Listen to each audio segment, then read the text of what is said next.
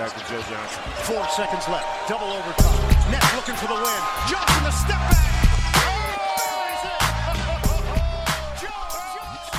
Moin und herzlich willkommen zu einer neuen Episode ins Gesicht von Staudemeyer, eurem NBA-Podcast. Heute mal wieder ein kleines Mini-Jubiläum, Episode 130, beziehungsweise wenn wir die 10 Vögel-Episoden dazu rechnen, sind wir sogar schon bei der 140 und nähern uns der leicht magischen 150er-Marke, die natürlich echt, muss man mal sagen, gut anderthalb Jahre dabei, 150 Episoden, mehr als stabil, muss man dazu sagen, glaube ich. Heute widmen wir uns natürlich mal wieder der Free Agency, werden die durch die Signings die letzten Tage Frage ist natürlich, gab mal so ein kleines bisschen durchreiten. Mein Name ist Dirk Funk. Nicht fehlen darf natürlich auch eine Leitung. Arne Tegen meldet sich aus dem inzwischen, glaube ich, nicht mehr ganz brennenden Hamburg. Ja, Grezlö, moin auch von mir. Herzlich willkommen. Episode 130 finde ich stabil. Wir feiern ein Mini-Jubiläum nach dem anderen. Hamburg brennt nicht mehr. Tatsächlich werden wir wahrscheinlich gleich auch am Rande noch irgendwie thematisieren, auch wenn wir eher ein NBA als ein Politik-Podcast sind. Aber hinten raus müssen wir da noch mal ein bisschen drüber sprechen. Ich muss ein bisschen erzählen, was in dieser wundervollen Stadt die letzten Tage abgegangen ist. Mittlerweile ist alles wieder in der Spur. Wir sind wieder in der Spur. Bummeln heute eine schöne Free Agency Recap Episode raus. Haben, glaube ich, 70 Signings, die wir besprechen können und 23 Themen. Also irgendwie werden wir schon eine vernünftige Episode raushauen. Ich habe Bock auf jeden Fall. Ich freue mich. Wir machen ja am Anfang öfter mal so ein kleines, wie ist die Stimmung eigentlich? Meine Stimmung ist sehr, sehr gut heute, muss ich sagen. Hab noch nicht gefrühstückt, hab aber schon, ah, ich würde sagen, Over-Under für Kaffeetassen bei 6,5 ansetzen und relativ spontan das klare Over nehmen müssen. 12.53 Uhr, also ich glaube, ich bin bei der achten Tasse, aber mir geht's fantastisch. Also ich bin im Moment auf so einem kleinen Koffein-High. Falls das irgendwann in den nächsten Minuten einfach kippt, kann passieren, dann sieh's mir nach, dann kriege ich so eine depressive Koffeinüberschussphase, aber im Moment geht's mir blendend und ich hoffe dir auch, mein Lieber. Es riecht mal wieder nach einem Kaffeeentzug, den man dir eigentlich verschreiben müsste. Oh Mann, ja. Mann, Mann. Also, bei mir gab's glaube ich nur anderthalb. Also das ist wirklich schon stabil viel. Also du bist mal wieder auf Bedenkniveau, Arne. Sehr gut. Ja, das ist tatsächlich so. Also die die Phase, in der ich es ein bisschen reduziert habe, die hat gar nicht so kurz angedauert. Jetzt mittlerweile, die ein, der eine oder andere wird's mitbekommen haben, hänge ich im Studium Stress, also schreibe eine Hausarbeit und danach eine Masterarbeit bin dementsprechend viel zu Hause, sitze viel am Schreibtisch und irgendwie, das ist so ein Ding, das, das bekommt mir gar nicht gut. Das heißt, ich koche mir eine, Kaffee, eine, eine Tasse, nicht Tasse, eine Kanne nach der anderen und jag mir die dann so rein und dann guckst du irgendwann mal auf die Uhr, dann ist es 17 Uhr und überlegst, dass du drei Kannen getrunken hast, was dann effektiv irgendwie zwölf Tassen sind. Also ich muss wahrscheinlich mal wieder ein bisschen mich selbst disziplinieren und eine Woche irgendwie Abstinenz machen. Mal schauen, im Moment kann ich es mir nicht so ganz vorstellen, aber mein Gott, jeder ja, so ist das. Und, und, nicht nur deswegen ist es ja turbulent. Es gibt ja auch noch so ein, zwei andere Sachen, in denen wir momentan involviert sind. Lebensverändert könnte man sagen. Also wir halten noch ein bisschen, glaube ich, hinterm Vorhang raus, was da momentan so am Start ist. Aber auch deswegen müssen wir natürlich viel Zeit so ein bisschen investieren, die wir leider nicht für den Podcast haben. Von daher ist es momentan ein kleines bisschen unregelmäßig, sollten wir uns verzeihen. Gute Nachricht ist aber im Zuge dieser ganzen, inzwischen noch ein bisschen mysteriösen Geschichte, werden Arne und ich uns oh, bald ja. sehen. Am Donnerstag, also ich werde das schöne Köln heute Abend noch verlassen, muss in Richtung Heimat, um da ein, zwei Dinge zu organisieren. Am Donnerstag fahren Arne und ich wieder. Arne natürlich dann aus Hamburg, sammelt er mich auf dem Weg ein Richtung Köln. Wir werden ein paar Tage miteinander verbringen. Dementsprechend wird es auch auf jeden Fall wieder Content geben. Podcast, mal gucken, was es sonst noch so gibt. Instagram und alle anderen Social Media Kanäle werden natürlich auch mal wieder brennen. Das ist auf jeden Fall die gute Nachricht und da freue ich mich drauf. Ich finde es schön, dass diese kleine Politik der Zurückhaltung, nicht zu viel zu versprechen, ungefähr eine halbe Stunde angehalten hat. Und jetzt ist direkt wieder die Ankündigung raus. Wir werden massiv liefern, alles wird brennen, das wir werden total gesagt. zünden. Doch, ich glaube, Social Media wird brennen, hast du gesagt. Schauen wir mal. Also irgendwas werden wir schon auf die Beine stellen. Ich freue mich auf jeden Fall drauf. Wird tatsächlich seit längerem mal wieder so eine Phase, wo wir uns mal ein paar Tage am Stück sehen. Ja, wir können nicht ewig viel dazu sagen. Es ist ein kleines Mysterium. Soll es auch erstmal bleiben, tatsächlich. Ja, finde ich gut. Wahnsinnig viel Zeit für, für Podcast-Aktivitäten werden wir nicht haben, aber das weiß ich besser als du. Insofern lassen wir uns alle miteinander mal überraschen, was die nächsten Tage so bringen, aber wir werden auf jeden Fall nochmal liefern. Ich hätte Bock auf einen Vögli. Vielleicht schaffen wir am Donnerstagabend noch ja, das müssen wir machen. einen kleinen Vögli aus Köln. Das wäre eigentlich eine ganz schöne Geschichte. Das ist Pflicht, habe ich, mir hab ich mir auf jeden Fall schon vorgenommen. Also spätestens morgen wird es bei uns in der Insgesicht von Staudemeyer Talkgruppe, die inzwischen uns jetzt überholt hat. Schlechte Nachricht. Oh ja. Unsere ins Gesicht von Staudemeyer Talkgruppe bei Facebook hat mehr Mitglieder, als wir Likes auf unserer eigenen Facebook-Seite haben. Das ist natürlich ein absolutes Unding. Werden wir demnächst auch nochmal einen Aufruf starten, dass das so nicht gehen kann. Also finden wir ein kleines bisschen unfair, dass wir euch diese schöne Möglichkeit geben und natürlich die ganze Hand genommen wird und wir bleiben links liegen. Es ist eine mittelschwere Katastrophe, aber ich kann damit leben tatsächlich. Ich finde es einfach schön, dass die Gruppe weiterhin eine wundervolle Dynamik hat ich muss es jetzt machen, es geht nicht anders. Ey, das größte Shoutout an Miguel, Alter. Also wer in dieser Gruppe ist, der wird es mitbekommen. Das ist für mich, es ist wirklich Entertainment im Mikrokosmos besser. Mehr, mehr geht nicht. Mehr geht einfach wirklich nicht. Die, ja, ich würde mal schätzen, mehr als die Hälfte der Hörer haben keine Ahnung, wovon wir gerade reden. Die andere Hälfte oder ein, ein Bruchteil, die sich auch in der Gruppe befinden, die wissen, worum es geht, die werden das wahrscheinlich ähnlich sehen. Es ist eine der schöneren Randnotizen, Seitengeschichten, die unser kleines Podcast-Projekt so mit sich gebracht hat. Also Shoutout an Miguel, mehr will ich ja. dazu gar nicht sagen. Die letzten 24 Stunden in der Gruppe waren sehr, sehr unterhaltsam. Und ich muss auch sagen, Shoutout an euch alle. Es gab vor so zwei, drei Wochen so eine kleine Krise, wo wir auch kurz davor waren, so ein bisschen zu intervenieren und vielleicht mal so ein bisschen die Zügel anzuziehen in der Gruppe und ein paar härtere Regeln einzuführen. Aber das habt ihr wunderbar alleine geregelt und momentan könnte es eigentlich kaum besser laufen. Also unglaublich harmonisch. Die Gruppe in dem harten Kern rückt immer enger zusammen und dann geschehen halt wirklich so eine Dinge, dass nicht mehr nur über Basketball diskutiert wird, sondern tatsächlich ernst gemeinte Ratschläge für Situationen des des Lebens untereinander ausgetauscht werden und man einfach nur merkt, die Leute haben sich lieb und so soll das auch sein. Also wunderbar. So ist das. Es ist mehr als ein Podcast, mehr als eine Gruppe. Das ist mittlerweile eine sehr, sehr schöne Dynamik. Ich würde sagen, wir steigen mal so ein bisschen ein in das, was wir vorhin versprochen haben. Ein kleines Free Agency Update. Es ist ein bisschen her, dass wir uns das letzte Mal unterhalten haben. Wenn ich das richtig in Erinnerung habe, war das Ende des letzten Podcasts mehr oder weniger sinngemäß, dass ich dir versprochen habe, dass Gordon Hayward bei den Utah Jazz bleiben wird. Du also mit Ricky und äh, Rudy Gobert zusammen da ein schönes Trio für die nächsten Jahre hast und dich auf dein neues Team, nenne ich es jetzt einfach mal, freuen kannst ja, schade, muss man sagen. Gordon Hayward mittlerweile ist dann doch zu den Celtics abgewandert. Noch ist der Vertrag, glaube ich, nicht ganz in trockenen Tüchern, aber es ist nur eine Frage der Zeit. Vier Jahre, 128 Millionen.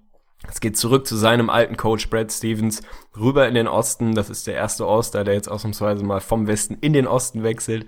Wir haben über die Szenarien im Vorfeld gesprochen. Ich habe, glaube ich, Miami so ein bisschen ausgeklammert als Destination. Da hast du dich, glaube ich, angeschlossen. Da war dann tatsächlich auch nicht mehr viel zu holen. Am Ende war es, glaube ich, mehr oder weniger ein Cointoss zwischen den Jazz und den Celtics. Ich hätte gedacht, er bleibt. Ich hätte es dir gewünscht. Ich hätte es mir gewünscht. Ich auch als kleiner Utah-Fan ja, es ist ein bisschen tragisch. Du kannst gleich mal dein, ja, deine Instant-Reaktion auf, auf den Moment, als es dann tatsächlich offiziell war, auch wenn das ja so ein bisschen ein spannender Prozess war. Erst war es offiziell, dann irgendwie doch nicht. Aber eigentlich war für alle Beteiligten klar, dass es durch ist. Er wollte es dann wohl selber kommunizieren. Er geht zurück. Ich weiß nicht, was dann am Ende den Ausschlag gegeben hat. Vielleicht die, ja, die Beziehung zu Brad Stevens, vielleicht dann doch der vermeintlich leichtere Weg im Osten, vielleicht die Ausgangslage der Celtics, die die nächsten Jahre sehr, sehr gut sein werden. Man weiß es nicht. Fakt ist, Gordon Hayward verlässt die Utah Jazz, schließt sich den Boston Celtics an. Wie hast du das verkraftet, mein Lieber? Ja, schwer verkraftet. Also ich hatte natürlich große Hoffnung, aber wir haben das, glaube ich, doch dann so ein kleines bisschen unterschätzt, wie eng dann doch diese Beziehung zu Gordon, äh, zu Brad Stevens ist von seitens Gordon Hayward. Wirklich hat er ja auch mehrmals erwähnt in seinem Piece bei, bei Players Tribune. Ist auch noch lesenswert, kann man sich auf jeden Fall mal reinziehen. Ist übrigens auch immer eine geile Geschichte, wenn das quasi immer so kommuniziert wird. Ah, es war eine Entscheidung hin und her bis zur letzten Sekunde und dann so zehn Sekunden später kommt so ein 2000 Wörter Piece bei Players Tribune. Komischer Zufall? Nein, es ist immer so ein bisschen eigenartig, aber er hat's ja, er hat's ja wirklich gesagt und in dem Maße war es mir wirklich nicht bewusst. Also Brad Stevens hat ja auch wirklich seinen ganzen Entscheidungsprozess mit, mit betreut und dann klar hat er es mehrmals gesagt, ja, es gab die ganze Zeit Brad Stevens, aber nee, das war nicht der Grund. Ja klar, also ich traue es Brad Stevens zu, dass er ihn da wirklich objektiv und ehrlich beraten hat, aber wenn letztendlich dein bester Freund, Strich, Strich, Vaterfigur, alles, die da irgendwie an der Seite steht, dann fällt es dann wahrscheinlich dann doch relativ einfach zu sagen, okay, die sportliche Situation ist ein bisschen einfacher, ich habe hier eine unglaubliche Vertrauensperson an meiner Seite und glaube, dass ich mich da einfach optimal entwickeln kann. Also es ist sehr schade, weil es war eine Entscheidung gegen eine sehr, sehr gute Situation, meiner Meinung nach. Aber ich bin nicht allzu enttäuscht, weil ich es auch schon, also erstmal freue ich mich für Boston. Ich finde, dass Gordon Hayward da exzellent zu passt. Ich freue mich drauf, dass die Eastern Conference an Qualität dazu gewonnen hat, dass die Disparität nicht noch größer geworden ist, sondern vielleicht minimal kleiner mit einem Gordon Hayward. Und ja, ich freue mich einfach auf den Basketball. Und dann blicke ich zu den Utah Jazz und bin gar nicht so, bin gar nicht so negativ. Also ich habe auch bei dem guten Zach Lowe zu Gast war Tom Haberstroh und hat da mal eine schöne Bold Prediction rausgepackt, auf die ich auf jeden Fall voll mit aufspringe. Er hat gesagt, Bold Prediction, die Utah Jazz werden in der nächsten Saison 50 plus Siege holen. Und ich bin dabei. Ei, ei. Ich glaube ohne Scheiß, dass das klappen kann. Also sie sind natürlich noch nicht fertig. Die Kaderplanung ist noch so ein kleines bisschen offen. Natürlich reißt Gordon Hayward eine Lücke.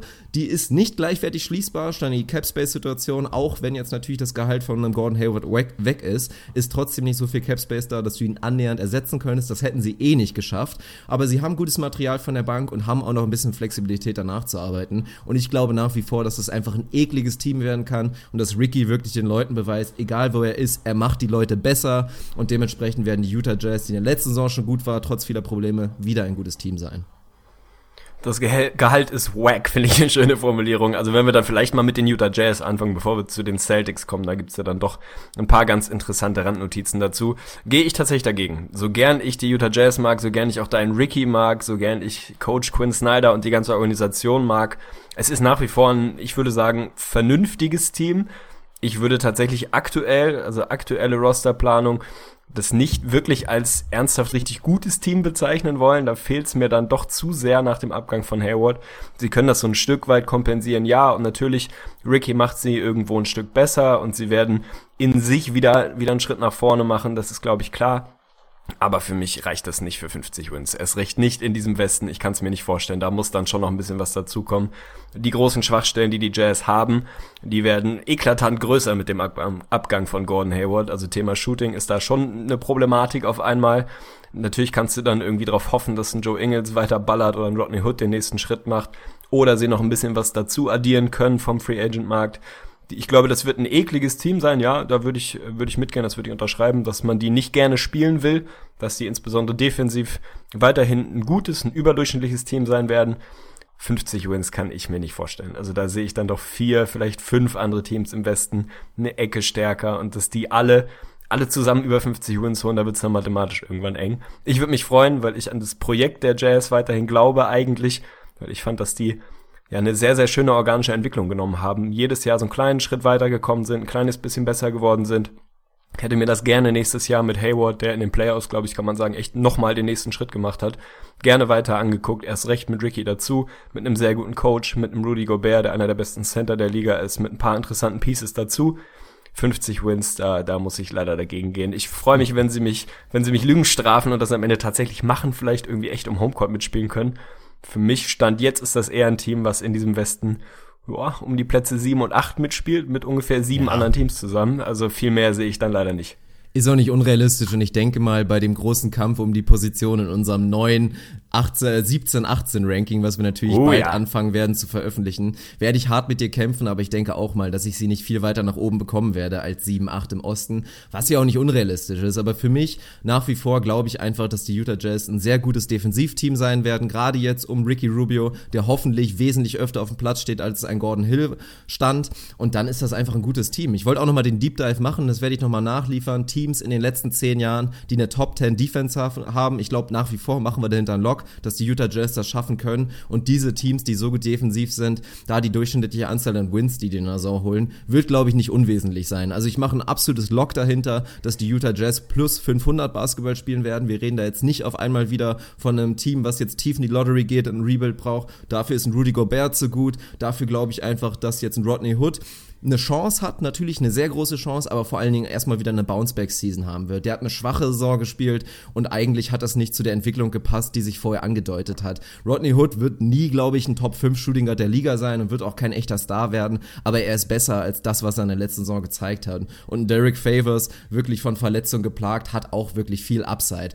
Also da bin ich einfach gespannt drauf und ich denke, dass die Utah Jazz mit einem guten Coach und einfach guter Arbeit da trotzdem was leisten können. Was es letztendlich wird, ja, schauen wir mal, aber ich freue mich trotzdem auf die Saison und dementsprechend ist das doch ganz gut gelaufen, dass ich mich im Prinzip auf beide Teams freue. Also die Hayward-Rubio-Situation, das wäre der pure Luxus gewesen. Also dann wäre, hab, ich habe es ja schon angedeutet, meine Vorfreude wäre nicht zu messen gewesen, also wirklich. aber so finde ich, sind das zwei Teams, die ich mir in der nächsten Saison absolut gerne angucken werde und das ist doch auch nicht schlecht.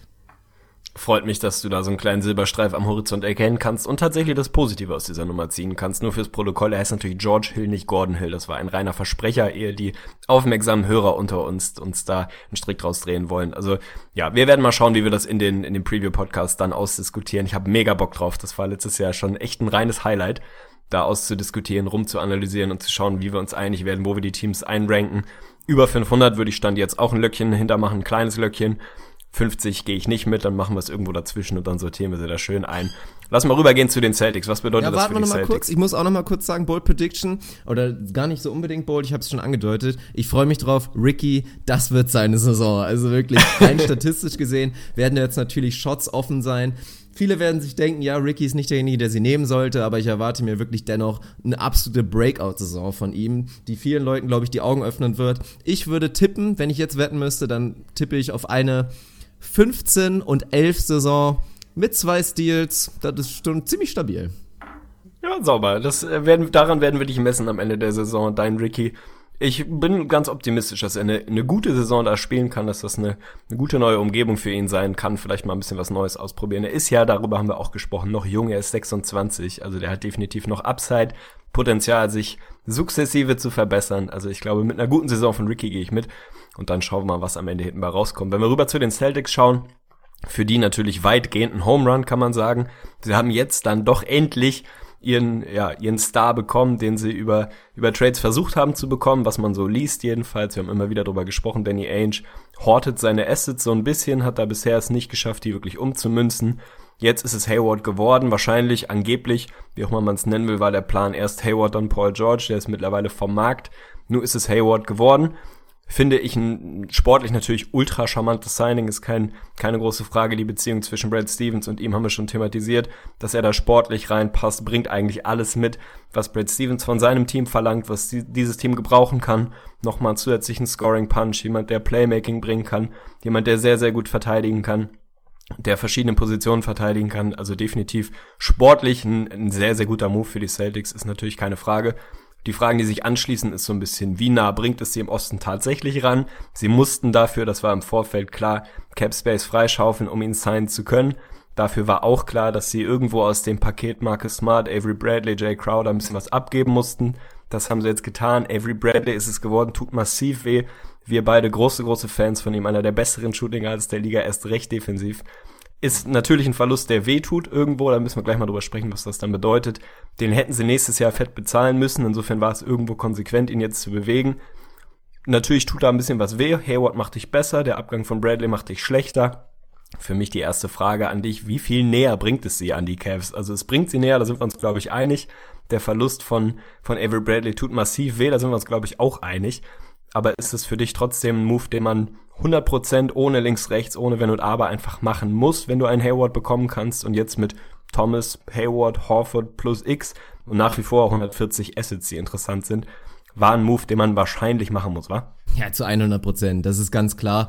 Und das ist jetzt auch nicht so, dass du sagen kannst, der Move ist jetzt irgendwie zu früh oder damit verpokern sie sich jetzt irgendwie. Also erstmal bringt es sie definitiv an die Cavs näher dran. Ich gehe nach wie vor davon aus, dass wenn die Cavs normal drauf sind und LeBron James auf dem Gas ist, dass sie keine Chance haben werden. Vielleicht holen sie zwei Wins dann in der Serie, aber sie sind sich dichter dran und sind positioniert, falls irgendwas passieren sollte. Und dann guckst du weiter zu einem Gordon Hayward, der gerade erst anfängt, in seine Prime zu gehen und guckst zu einem LeBron James, der irgendwann abbauen wird. Ich glaube zwar auch erst in drei, vier Jahren, aber der auch einfach eventuell in Westen wechseln könnte nächste Saison und es wird alles noch verrückter. Also von daher natürlich absolut perfekt. Ich sehe nach wie vor ein Boston Celtics Team, was für mich absolut noch nicht fertig ist. Also da fehlen immer noch ein, zwei Pieces oder ein paar Umstrukturierungen, aber das ist jetzt schon sehr, sehr solide aufgestellt und ich glaube einfach, dass Gordon Hayward rein offensiv wirklich einen riesen Mehrwert bieten wird, weil was wir bei den Celtics dann doch oft gesehen haben, auch in den Playoffs gesehen haben, sobald es bei Isaiah Thomas mal nicht lief, dann war das schon teilweise wirklich sehr, sehr mau, was da offensiv ging bei den Boston Celtics. Extrem berechenbar und fehlte letztendlich auch einfach Qualität. Und so jetzt da so ein bisschen, ja, ein zweiköpfiges Monster zu haben, haben mit einem Isaiah Thomas und einem Gordon Hayward, der aber auf jeden Fall auch den nächsten Schritt machen muss. Wir haben es auch gesehen, bei den Utah Jazz war er gerne mal jemand, der auch mal so ein bisschen abtaucht über Phasen. Das darf er jetzt nicht mehr. Aber da wurde ja auch drüber gesprochen, dass er das bewusst machen will, diesen nächsten Schritt, jetzt wirklich auch den Schritt zu einem elitären Scorer, wirklich zu einer Nummer 1 Option in der Offensive. Das muss er jetzt noch nicht ganz unbedingt sein, weil halt daneben Isaiah Thomas steht, der locker 30 plus auflegen kann. Aber das ist absolut perfekt, die Situation. Ja, gehe ich glaube ich mit. Also es macht sie definitiv besser. Mir persönlich tut der Verlust von Bradley extrem weh, aber das ist halt am Ende des Tages die Kröte, die du schlucken musst, wenn du einen wie Hayward sein willst, ein Free Agent, der dich signifikant besser macht. Ich würde auch sagen, es bringt sie näher an die Cavs. Sie sind für mich jetzt klar das zweitbeste Team im Osten. Das waren sie vorher irgendwie nicht. Da waren sie für mich immer noch, ja, vielleicht minimal besser als die Raptors und die, die Wizards. Aber da hätte ich jetzt nicht so ewig viele Unterschiede dazwischen gemacht. Jetzt ist das für mich relativ deutlich, dass die Celtics das Team sind, was da sein muss, wenn die Cavs irgendwie schwächeln, aus welchen Gründen auch immer. Insofern ist das natürlich ein Move, den du machen musst. Ich glaube, dass Hayward da sehr, sehr gut reinpasst. Er ist der Scorer, den du noch neben Thomas gebrauchen kannst. Du bist ein bisschen weniger ausrechenbar. Kannst gerade in der Crunch-Time dich freuen auf ein bisschen Variabilität und nicht so dieses, also der Thomas zieht ein Double-Team und dann schauen wir mal weiter. Also sie werden mit Sicherheit besser und das, ja, der, der, der größte Nebeneffekt ist eben, dass sie sich wenig verbaut haben. Sie sind nach wie vor in der Lage, jetzt ziemlich gut, vielleicht nicht sehr, sehr gut, aber ziemlich gut zu sein und haben weiterhin Assets ohne Ende, um die nächsten Jahre weiter gut zu sein. Also Hayward hat das ja auch begründet in seinem Piece, dass in ihm ja so ein bisschen das die Überschrift Unfinished Business. Er hat halt mit Brad Stevens vor, einfach das, was er früher versucht hat, was er gerade gerade am College versucht hat und nicht geschafft hat, eben diesen Titel zu holen, dass er das jetzt bei den Celtics versuchen will, dass er da die größtmögliche Chance sieht und das ist, so gern ich die Jazz hab, schon auch irgendwie eine, eine legitime Sicht der Dinge, dass die Chance auf den Titel, beziehungsweise zumindest mal auf den Finals-Einzug, was auch immer das dann heißt, wahrscheinlich im Osten einfach eine ganze, eine ganze Ecke größer ist, als es im Westen ist. Im Osten musst du eigentlich ehrlicherweise an einem Team vorbei, im Westen irgendwie an vier, wenn man so will. Insofern kann man den Move aus seiner Sicht verstehen. Ich glaube, das wird gerade, was die Hierarchie angeht, ein interessantes Team. Ich glaube, dass Isaiah Thomas jetzt nicht mehr der absolut unangefochtene Superstar der Celtics sein wird. Ich glaube auch nicht, dass Hayward dahin kommt und auf einmal die Nummer eins ist. Das wird weiter so ein Team mit recht flachen Hierarchien sein. Und ich, ich freue mich drauf. Also ich glaube, Hayward in Grün mit Brad Stevens ist einfach eine Geschichte, die, ja, die, die geil sein muss. Die, die spielen schöne, ja, eine schöne Offense, die spielen eine harte Defense und da passt er an beiden Ecken rein. Also ich habe extrem Bock drauf, würde auch sagen, es reicht nicht für die Cavs, wenn die am Limit sind, aber wer weiß, ob sie es sind. Und ansonsten hast du halt immer noch Möglichkeiten, ein bisschen was zu tun. Also ich, ich tatsächlich, ich freue mich drauf. Das ist, ist eine schöne Geschichte, Hayward in Grün. Absolut. Und ich sehe das auch nicht als Problem, dass du jetzt keinen klaren Leader hast. Also zwei anderthalber zu sein, ist auch schon ein ziemlicher Luxus. Und beide haben da, glaube ich, die Persönlichkeit, dass sie auch bereit sind, den Ball abzugeben und auch in Crunch-Time-Situationen einfach mal den anderen scoren zu lassen. Das haben wir bei Hayward in Utah eh schon oft gesehen, der immer bereit war, einem Joe Johnson den letzten Wurf zu überlassen. Und ich denke auch, dass ein Isaiah Thomas bereit dazu sein wird. Hat man ja auch an seinen Reaktionen gesehen. Der freut sich einfach ungemein, dass sie es geschafft haben, da den nächsten Star wirklich dazu zu holen. Und was Bradley angeht, da sind sind wir jetzt, glaube ich, langsam dabei, den Trade zu bewerten, den die Boston Celtics dann letztendlich machen müssten. Haben Bradley, dessen Vertrag im nächsten Saison ausläuft, der einen fetten Vertrag bekommen wird und einen Second Rounder 2019 haben sie mit ins Paket geschmissen, kriegen dafür Marcus Morris von den Pistons und haben für mich, auch wenn es sich vielleicht auf den ersten Blick gar nicht so unbedingt so angefühlt hat, da einen sehr, sehr guten Deal gemacht.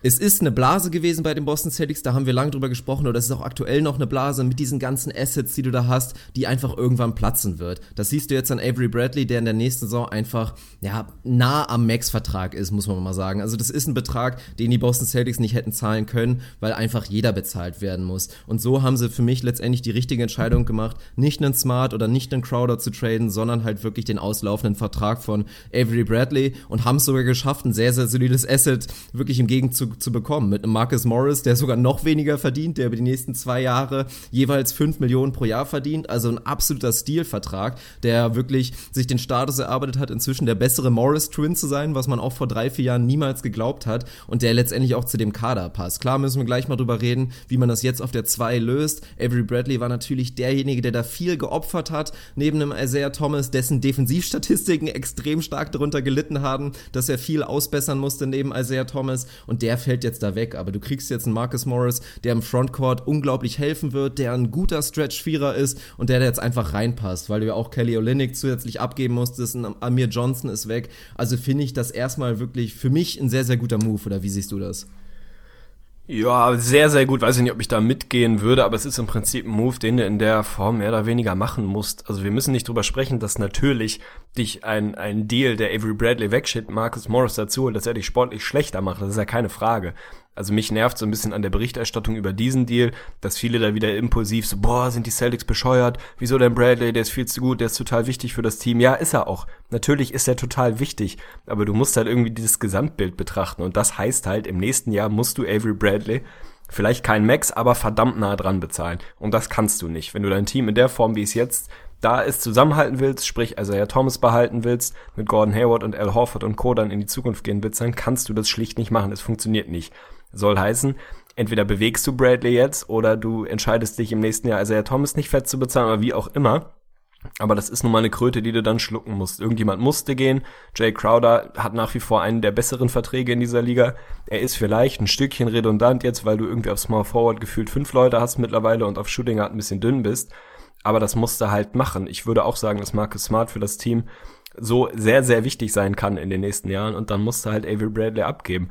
Was kriegst du im Gegenzug zurück? Natürlich möchtest du A, jemanden haben, der dir auf, äh, im, im Cap nicht ganz so weh tut. Du hast den Vertrag angesprochen von Marcus Morris, der ist wunderbar. Den Second Rounder gibst du halt dazu. Mein Gott, der tut jetzt auch nicht wahnsinnig weh. Und Morris muss man mal schauen. Ist natürlich jemand, der irgendwie diese diese Härte ein bisschen mitbringen kann, der diesen Stretch Vierer, den Kelly Olynyk gemimt hat oder auch mal Stretch Fünfer geben kann, jetzt wo Olynyk wieder weg ist. Also ist für mich sportlich schon, schon vernünftig. So, natürlich macht es sich schlechter, wenn du Bradley abgibst und Morris dazu holst. Aber irgendwas musstest du halt machen, irgendjemanden musstest du bewegen. Und dann finde ich es konsequent zu sagen, dann nimmst du Bradley, der im nächsten Jahr sonst weg gewesen wäre, weil du ihn einfach nicht zahlen kannst. Du musst halt anders schauen, wie du das gerade defensiv auf der 2 löst. Da müssen sie jetzt ein bisschen kreativ werden. Vielleicht sehen wir mehr Lineups, wo Marcus Smart und Isaiah Thomas zusammen unterwegs sind. Du hast dann mit, mit Gordon Hayward noch einen Playmaker dazu. Mal schauen, wie sich ein Jason Tatum dann macht. Also natürlich, wenn man sich das Gesamtroster der Celtics anguckt, haben sie jetzt so ein bisschen eine Redundanz auf dem Flügel. Also relativ viele Leute, die irgendwie nominell auf der 3 oder 4 spielen können und immer noch auf den ganz großen Positionen 4 und 5 so eine, ja, eine kleine Baustelle. Jetzt haben sie mit Aaron Baines zumindest mal ein bisschen Härte, ein bisschen Rebounding sich dazu geholt da ist, glaube ich, immer noch ein bisschen was zu tun, um da wirklich die Schwachstellen auszumerzen. Und auf der 2 müssen sie halt ein bisschen kreativ werden. Also ich denke schon, dass wir mehrere Lineups sehen werden, wo dann Marcus Smart mal mit reinrückt in die 2, wo vielleicht sie auch mal sehr groß gehen und Hayward mal ein paar Minuten auf der 2 bekommt, wie auch immer. Aber der Trade an sich, natürlich auf den ersten Blick ist das ein Deal, der irgendwie dich schlechter macht. Aber wenn man da mal ein bisschen die Hintergründe beleuchtet und sich das Gesamtbild anguckt, ist das für mich auch ein Deal, der, der gut ist, der einfach gut ist und den den du so machen kannst. Ja, also mindestens eine 2 plus für mich. Man muss es einfach so betrachten. Deswegen sage ich auch, für mich ist der Kader jetzt noch nicht fertig. Klar hast du da jetzt irgendwie so ein, so ein Kuddelmuddel da auf der 3, aber du hast es ja, glaube ich, auch selber retweetet, die Aussage von Brad Stevens, der gesagt hat, in der heutigen NBA rücken wir ganz klar ab von dieser festen Vorstellung, Point Guard, Shooting Guard, Small Forward und so weiter. Er hat selber gesagt, es gibt im Prinzip nur noch drei Positionen dieser NBA. Es gibt Ballhändler, es gibt Wings und es gibt Bigs. Und so hast du jetzt letztendlich mit diesem ganzen Material auch einfach unglaublich variable Liner Lineups, die du spielen kannst. Also mich würde es nicht wundern, wenn du da wirklich drei bis vier Wings wirklich gleichzeitig siehst, die dann einfach variabel switchen können. Dann kannst du Gordon Hayward offensiv im Prinzip auf die zwei stellen, der dann in der Defensive natürlich vielleicht eher einen Dreier verteidigt und der Dreier übernimmt dann vielleicht eher den Shooting Guard, was ohne Probleme machbar ist und du bleibst einfach weiteren variabel. Der Vertrag von einem Jay Crowder ist einfach weiterhin nochmal ein Asset, mit dem du wieder in der Zukunft was machen kannst und dann vielleicht daran arbeiten kannst, die große Baustelle wirklich den echten Big zu finden, vielleicht nochmal für die Celtics, dass du das beseitigen kannst. Aktuell mache ich mir so wirklich in letzter Konsequenz einfach noch ein paar, ein paar Sorgen, weil dieses Team einfach immer noch angreifbar ist, aber es ist trotzdem sehr, sehr gut und ich finde einfach, ja, musst du sagen, auch wenn wir kurz drüber gesprochen haben über dieses Szenario, dass die Boston Celtics der große Verlierer dieser Offseason sein könnten, ja, hat man jetzt gesehen, auf jeden Fall ganz klar nicht. Also haben ihren Guy gefunden, natürlich wäre es noch schöner gewesen mit einem Paul George, aber so sind sie nach wie vor extrem gut aufgestellt. Ja, würde ich unterschreiben. Also sie haben ihre Schwachstellen, die sind relativ klar. Die hatten sie im letzten Jahr und die werden sie auch in diesem Jahr nicht vollständig ausmerzen können.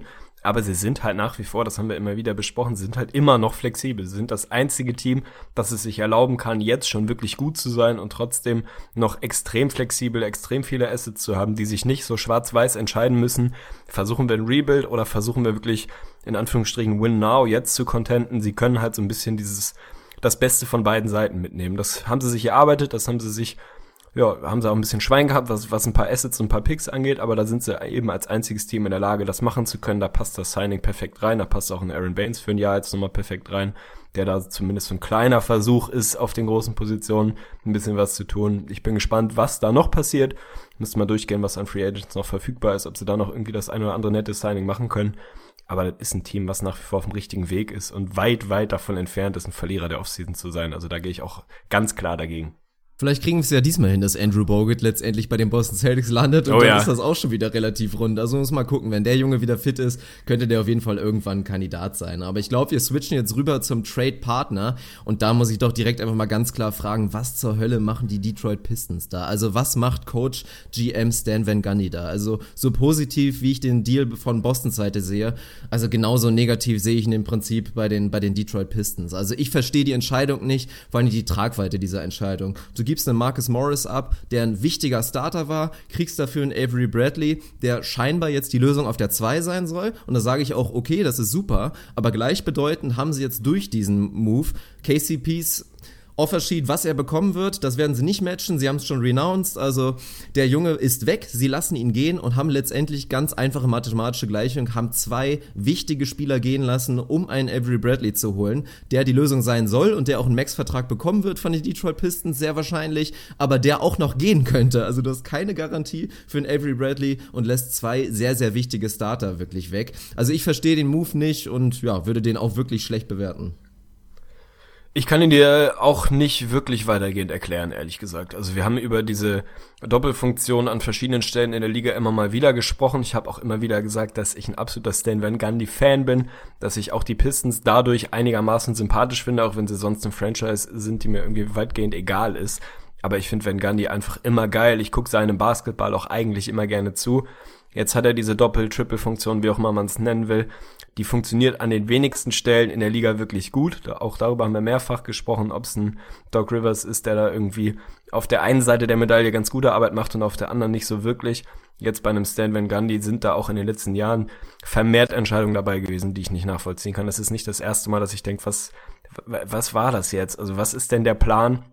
Der Detroit Pistons. Ich kann es nicht wirklich nachvollziehen. Mit KCP hattest du jemanden auf der 2, der zumindest mal das Potenzial hat, einer der besseren Shooting Guards auf der sehr dünnen Position zu werden in der Liga.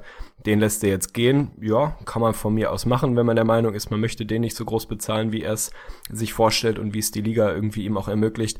Jetzt holst du dir Avery Bradley dazu. Normalerweise sollte man sagen, mit der Pflicht, dem dann nächstes Jahr einen fetten Vertrag hinzulegen. Dann hast du da deine langfristige Lösung auf der 2. Der wird halt eine ganze Ecke teurer werden. Ja, und dann, dann ist jetzt irgendwie, gibt's noch einen Starter ab mit Marcus Morris, der kein Superstar der Liga ist, aber der ein wichtiger Rollenspieler slash Starter ist, irgendwo so ein Hybrid dazwischen, einfach jemand, der eine gute Rolle für dich gespielt hat, der reinpasst in dein System. Ja, und jetzt, also wie, wie ist denn jetzt die, die, die mittelfristige Planung der Pistons? Also willst du jetzt mit Jackson, Bradley und Drummond irgendwie in die nächsten Jahre gehen oder reißt du alles ein, tradest vielleicht einen Drummond, keine Ahnung, und versuchst da irgendwie einen völlig neuen Weg zu gehen? Ich kann es irgendwie nicht, ich kann es nicht wirklich nachvollziehen, was da der Plan von Stan Gundy ist, wie er sich das vorstellt die nächsten Jahre. Bradley ist ein geiler Junge. Ich finde auch, dass er das Geld prinzipiell wert ist, was er nächstes Jahr bekommen wird, wovon ich einfach mal ausgehen würde.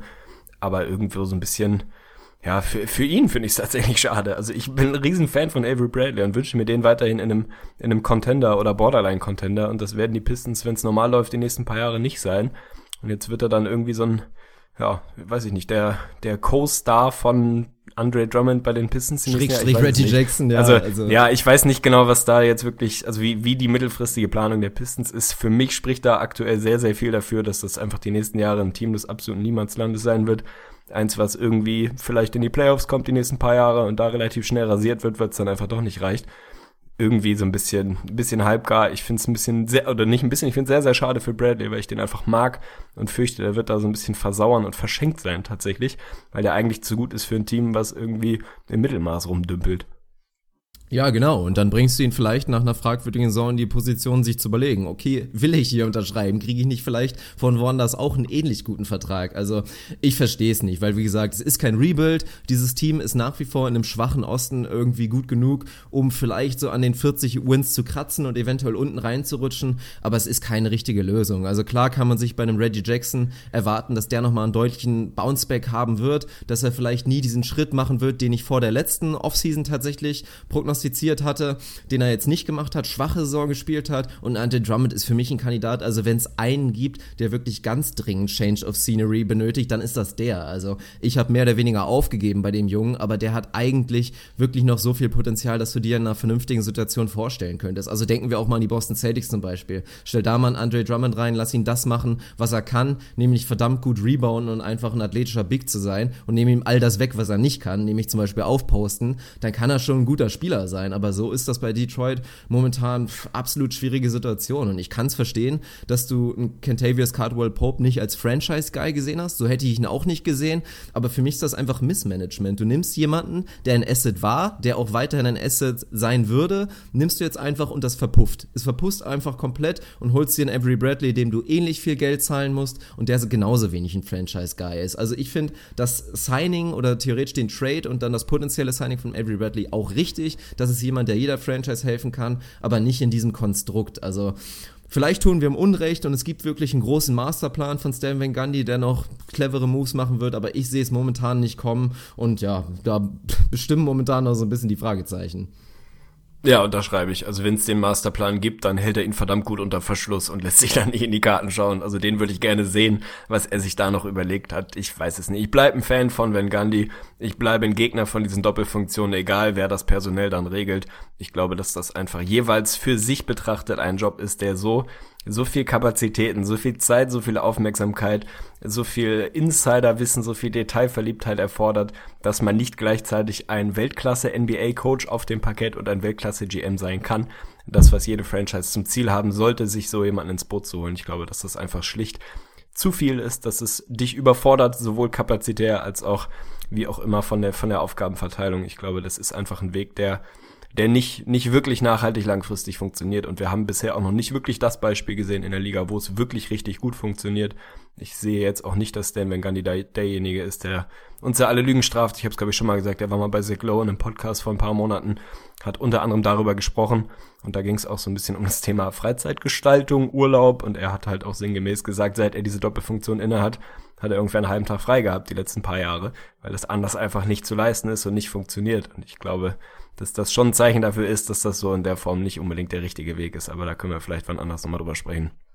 Ja, da müssen wir uns mal Zeit nehmen. Ist ja eine Offseason auf jeden Fall genug für da. Aber ich möchte zu der nächsten Positivstory einer Franchise kommen, die wir schon fast abgeschrieben hatten in der vorletzten Episode. Und das sind die Los Angeles Clippers, die natürlich für alle europäischen Basketballfreunde einen richtig geilen Move gemacht haben. Oh, wir haben yeah. lange drauf gewartet. Es hat sich jahrelang angedeutet und ist endlich passiert. Milos Theodosic kommt in die NBA und er kommt auch noch wirklich zu einer geilen Situation, meiner Meinung nach. Er wird bei den Los Angeles Clippers ein Zweijahresvertrag Vertrag unterschreiben für 12,3 Millionen. Und ja, das macht einem schon wirklich viel Freude. Also klar, der Hype darf nicht zu riesig werden. Milos Theodosic, der 30 Doch. Jahre alt ist und klare athletische Limitierung mitbringen kann, wird jetzt nicht instant irgendwie ein Superstar sein, aber das ist dennoch irgendwie ein tierisch geiler Fit und können wir uns, glaube ich, alle gut vorstellen. Wir haben drüber geredet, dass Blake Griffin natürlich jetzt immer mehr die Ballhändler die Ballhänder-Duties bekommen wird und übernehmen wird bei den Los Angeles Clippers, aber jetzt wirklich dann zusätzlich noch so einen guten Passgeber wie einen Theodosic zu haben, der da einfach Chris Pauls Qualitäten natürlich nicht gleichwertig ersetzen kann, aber so ein bisschen die Lücke schließt und dann mit einem Patrick Beverly den perfekten Mann neben sich hat, die sogar früher schon mal zusammengespielt haben vor zehn Jahren. Also ein absolut geiler Move und macht, glaube ich, wirklich viel Freude. Lob City 3.0, also ich bin mal gespannt, da wird es auf jeden Fall Highlights geben. Absolut. Also wenn die fit und zusammenbleiben, mein Hype auf einer Skala von 0 bis 10 ist irgendwo bei 12,5 angekommen mittlerweile. Natürlich muss man da seine eigenen Erwartungen so ein bisschen bremsen. Der wird jetzt ja nicht in die Liga kommen, mit 30 Jahren seine erste NBA-Minute spielen und auf einmal völlig ausrasten und irgendwie ein absoluter Superstar sein. Aber das ist ein fertiger Basketballer, wenn man so will. Natürlich wird es irgendwie eine, eine Form der Anpassung an das NBA-Niveau geben müssen, aber der bringt klar erkennbare Qualitäten mit, klar erkennbare Defizite. Auch die wird man sehen, das ist, glaube ich, auch keine Frage. Da sind die Clippers für mich aber tatsächlich ganz gut aufgestellt, was das Roster angeht, um das einigermaßen kompensieren zu können. Und vorne, gerade was das Playmaking, was die Passqualitäten angeht, wird der normalerweise, auch das liest man immer wieder mittlerweile auf Twitter, instant einer der besseren Playmaker und Passgeber dieser Liga sein, einfach weil er diese Qualitäten hat. Es ist was anderes, ob du auf europäischem Topniveau Basketball spielst oder in der NBA. Aber wenn ich das jemandem zutraue, den Sprung zu machen und wenn das Executives und Coaches und Spieler innerhalb der NBA in den letzten fünf bis sieben Jahren jemandem zugetraut haben, dann ist das Milos Theodosic. Insofern, ich freue mich extrem. Natürlich sind die Clippers signifikant schlechter als letztes Jahr. Kein Wunder, wenn man Chris Paul verliert, seinen besten Spieler. Aber für mich haben sie da insgesamt einen sehr, sehr guten Job gemacht, sich da in Position zu halten. Nach wie vor, wenn die fit bleiben, das ist wie gesagt das große What-If, wenn Theodosic gut reinfindet in die NBA, wenn Gallo und Blake fit bleiben, dann ist das für mich immer noch ein Roster, was auf einmal auch wieder in dem Best Case, keine Ahnung, 50 Wins holen kann im Westen. Also es ist ja, auf, jeden, jeden Fall, Fall lange nicht ja, lange nicht dieses Team, was ins völlig Bodenlose fällt. Da sind viele What-Ifs und ich glaube, wenn wir dann in die Previews gehen, und müssen mit dem auch Rechnung tragen und da schon schauen, dass wir unsere Erwartungen ein bisschen bremsen, dass man nicht einfach schlicht vom Best Case ausgeht und sagt, jo, alle fit, geiles Team, das wird schon laufen, sondern man muss eben mit einfaktorieren, dass es Gründe gibt zu erwarten, dass vielleicht ein Blake und ein Gallo nicht 75 plus Spiele machen, dass ein Theodosic Zeit braucht, um in die NBA zu finden, das muss man alles irgendwo mit einbeziehen. Aber wenn man sich das einfach mal ein bisschen, bisschen weniger rational, sondern ein bisschen emotionaler vorstellt, alter Schwede, habe ich Bock, ey. Also ja, ich habe richtig Bock, mir das anzugucken. Also da muss man auch mal seine, seine Objektivität ein bisschen fallen lassen und einfach sagen, geil, das ist verdammt geil. Ich freue mich auf den Jungen in der NBA. Ich finde das genau die richtige Situation für ihn, hab massiven Bock drauf. Und dann schauen wir mal, wo es wo es hingehen kann. Also ich, ich freue mich. So, so kann man es einfach sagen. Ich habe richtig, richtig Bock. Ich hoffe, dass die Clippers-Jerseys, die neuen Nike-Dinger, wirklich geil aussehen werden, weil das wird, glaube ich, ein Neuzugang in meinem Kleiderschrank werden. Also muss ich mal schauen, ob es dann Blake wird oder eventuell sogar Theodosic. Aber das wird so ein bisschen so ein kleines Bandwagon-Team von mir sein. Also man hat es ja schon gemerkt, Blake, auch einer meiner, meiner Lieblingsspieler, ganz klar in der Top 5. Die Clippers lagen mir schon immer ein bisschen am Herzen. Also im Gegensatz zu dir, du magst die Clippers ja eher gar nicht. Aber ich freue mich einfach wirklich, wirklich sehr drauf. Und auch zu Theodosic nochmal. Ich denke mal, ihr habt alle bestimmt schon die Videos gesehen. Bei B-Ball Breakdown gab es da mehrere Videos wirklich dazu, wie der fit in der NBA sein könnte und was halt wirklich dieses unglaublich große Minus, dieses Defizit bei ihm ist, ist halt die potenzielle Defense. Also er hat absolut das Potenzial, der schlechteste Starting Point Guard Verteidiger der kompletten NBA zu sein. Also das ist auch nicht unrealistisch, das ist, das ist, das kann absolut zutreffen, aber er ist wie gesagt in der perfekten Situation. Also man kann auch jetzt schon mal, wenn man darauf wetten kann, die Andre Jordan könnte, glaube ich, in der nächsten Saison vier bis fünf Blocks pro Spiel averagen, weil es so ungefähr sechs bis sieben Mal vorkommen wird, dass jemand einfach mal so ganz locker an Theodosic vorbeihuscht und dann einfach auf die Andre Jordan zusprintet, der dann versuchen wird, den Shot zu blocken. Also von daher hat er einfach mit die Andre Jordan den perfekten Mann hinter sich, der da viel kompensieren kann und wie gesagt halt auch mit einem Pat Beverly natürlich den perfekten Mann, der dann den gefährlichsten Ballhändler garden kann und man versucht natürlich so gut wie, wie möglich Theodosic dann irgendwie zu verstecken. Aber er ist einfach, bringt offensiv einfach unglaubliche Qualitäten mit. Also er wird einfach ein sehr, sehr guter Shooter sein, eventuell sogar elitär und deswegen, also das ist ein guter Fit und ich freue mich drauf. Es muss einfach klappen. Das wäre wär zu schade, wenn nicht. Jetzt stell dir doch einfach nur mal das Line-Up vor. Also ja, der wird defensiv eine mittelschwere Katastrophe sein. Da muss man sich auch keine Illusionen hingeben. Der ist ein sehr, sehr schlechter Verteidiger, ist recht auf NBA-Niveau. Da wird nicht viel gehen. Aber wenn man das vernünftig schaffen kann, das in einem Konstrukt zu, ja, in Anführungsstrichen zu verstecken, dass es ihm erlaubt, sich da eben so ein bisschen zurückzuhalten. Ey, ein Line-Up aus Theodosic, dann im Zweifel Pat Beverly irgendwie auf der 2, anderthalb, wie auch immer man es nennen will. Gallo auf der 3, Blake auf der 4 und DeAndre auf der 5. Alter Schwede, wenn du mir das Absolut vor sexy. zwei Wochen oder was, vor zwei Wochen gesagt hättest, als Chris Paul gesagt hat, ich bin mal eben bei den Rockets, als irgendwie absolute Weltuntergangsstimmung aus Reihen der Clippers zu hören, war verständlicherweise, da haben sie einfach einen stabilen Job gemacht, sich da wirklich in Position zu halten, wenn es denn alles funktioniert. Also instant Bock drauf, definitiv. Ich bin kein Riesenfreund der Clippers, das lag auch an Chris Paul, das liegt auch so ein bisschen an der eine Attitüde, die ein Chris Paul, ein, ein Doc Rivers auf dem Spielfeld immer mal wieder an den Tag legen. Aber rein sportlich freue ich mich da massiv drauf. Ich habe extrem Bock drauf und ich wünsche denen, dass sie fit zusammenbleiben und wir uns da vernünftig dran erfreuen können. Und mein Fantasy First Round Pick wird Milos Theodosic. Scheiß drauf. Scheiß auf alle Rationalität. Ich, ich gehe ab. Also ich bin absolut auf dem Bandwagon. Ja, sehr schön. Und wahrscheinlich bricht er sich in der zweiten Woche das Bein und geht dann nach einer Saison in Europa zurück. Nein, Quatsch. Das wird schon nicht passieren. Aber wir freuen uns, glaube ich, alle drauf. Also das, das hat man auch schon gemerkt in den ersten Reaktionen. Gerade, wie gesagt, als, als europäische Fans, die ihn schon oft natürlich in internationalen Turnieren bewundern durften. Da freut man sich einfach drauf. Einfach ein unglaublich spektakulärer Spieler. Hat einfach so ein bisschen was von der Magie, die halt ein Rubio auch mitbringt. Und ja, weswegen man so einen Spieler einfach liebt. Also wir freuen uns alle drauf. Und ich würde sagen, wir, wir gehen zur nächsten Positivstory über. Wir bleiben bleiben im Westen und es wird einfach immer besser und besser. Mein Gott, also mit einer der größten Gewinner dieser Offseason bisher müssen einfach die Oklahoma City Thunder sein. Also viel mehr kann man meiner Meinung nach nicht richtig machen. Es ging mit diesem unglaublich guten Trade für Paul George los und jetzt haben sie einfach auch noch sehr, sehr gute Signings gemacht. Erstmal erster Schritt, Andre Roberson wirklich für einen absoluten Budget-Deal bekommen, drei Jahre 30 Millionen. Da hätte man, glaube ich, vor diesen, naja, offensiv mittelschwer Katastrophen-Playoffs, die er gespielt hat, hätte man, hätten viele Prognosen prognostiziert, dass man da eher wahrscheinlich von so einem vier Jahres 60 bis 70 Millionen Deal redet. Jetzt konntest du mehr als die Hälfte wirklich letztendlich daraus machen. Dann haben sie Pat Beverly überzeugen können, nach Oklahoma zu kommen. Drei Jahre 16,4 Millionen, auch ein sehr, sehr schmaler Deal. Hätten, denke ich mal, viele mitgerechnet, dass der einen fetten Vertrag bekommt. Haben einen fähigen Backup-Point Guard mit Raymond Felton bekommen, ein Jahr Minimum. Also die sind absolut gut aufgestellt. Also erstmal ist es Pat Patterson natürlich nicht Patrick Beverly, also da waren wir Hab ich das schon wieder kurz, gesagt, was ist denn los Ganz heute? kurz bei den Clippers und ich mein will dir ja auch nicht ich will hier nicht wie der letzte Klugscheißer auftreten. Ich möchte nur für unsere Zuhörer sicherstellen, dass wir wissen, über wen wir reden. Patrick Patterson, drei Jahre 16,4. Für mich ein geiles Signing. Also wir haben es letztes Jahr gesehen. Was fehlt den Thunder ohne Ende vorne bis hinten? Shooting. Und das ist jetzt ein absoluter Budget-Deal. Also das ist jemand, der der Basketball spielen kann, der NBA-Niveau auf, auf allen Ebenen mitbringt, der einfach ein, ein wichtiges, kleines Piece einem guten, eines guten Teams sein kann. Und da haben sie absolut massiven Bedarf gehabt, den haben sie jetzt gedeckt. Roberson hatte, glaube ich, vor ein paar Monaten schon mal vier Jahre 48 oder was auf dem Tisch. Jetzt haben sie den wirklich für einen, heutzutage muss man sagen, lächerlichen Deal. Drei Jahre 30 ist für einen Spieler, der defensiv elitär, und da wiederholen wir uns, absolut elitäres NBA-Niveau, der da brutale Fähigkeiten mitbringt. Natürlich offensiv Problemzonen hat, die, die relativ klar erkennbar sind, aber nichtsdestotrotz jemand, der in einem richtigen Teamkonstrukt extrem wertvoll sein kann, für einen lächerlichen Deal bekommen. Raymond Felton ist halt auch jemand, der irgendwie so durch die Liga zieht und immer mal hier ein Jahr und da ein Jahr, ist jemand, der NBA, der NBA-Niveau hat, der Basketball spielen kann, der dich jetzt nicht auf einmal aufs nächste Level hebt, aber der ein paar, paar vernünftige, solide Minuten von der Bank spielen kann und mehr willst du von dem im Zweifel nicht. Also Sam Presti, ich weiß nicht, wie oft ich es noch sagen soll, aber der Mann weiß einfach, wie sein Job funktioniert. Der hat die ganzen letzten Jahre übertrieben gute Signings, übertrieben gute Moves gemacht.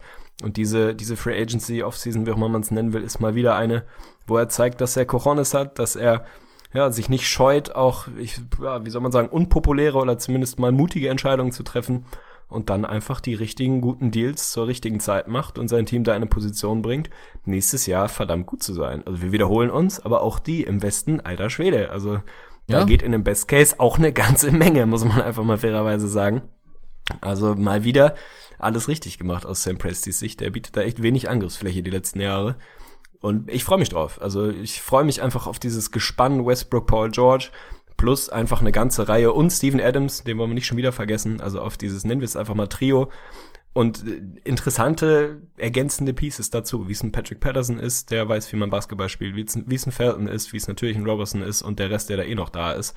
Also ich habe massiv Bock schon wieder auf die Thunder, die ja auch die einen guten Job gemacht haben, sich da äh, zu fangen, wenn man so will. Also die es vermieden haben, ins Bodenlose zu fallen, ähnlich wie die Clippers und da weiter in der Position sind, im weitesten Sinne zu contenten im Westen, was auch immer das dann heißt und worum auch, wofür auch immer es dann reicht, müssen wir gleich auch nochmal über die Warriors reden.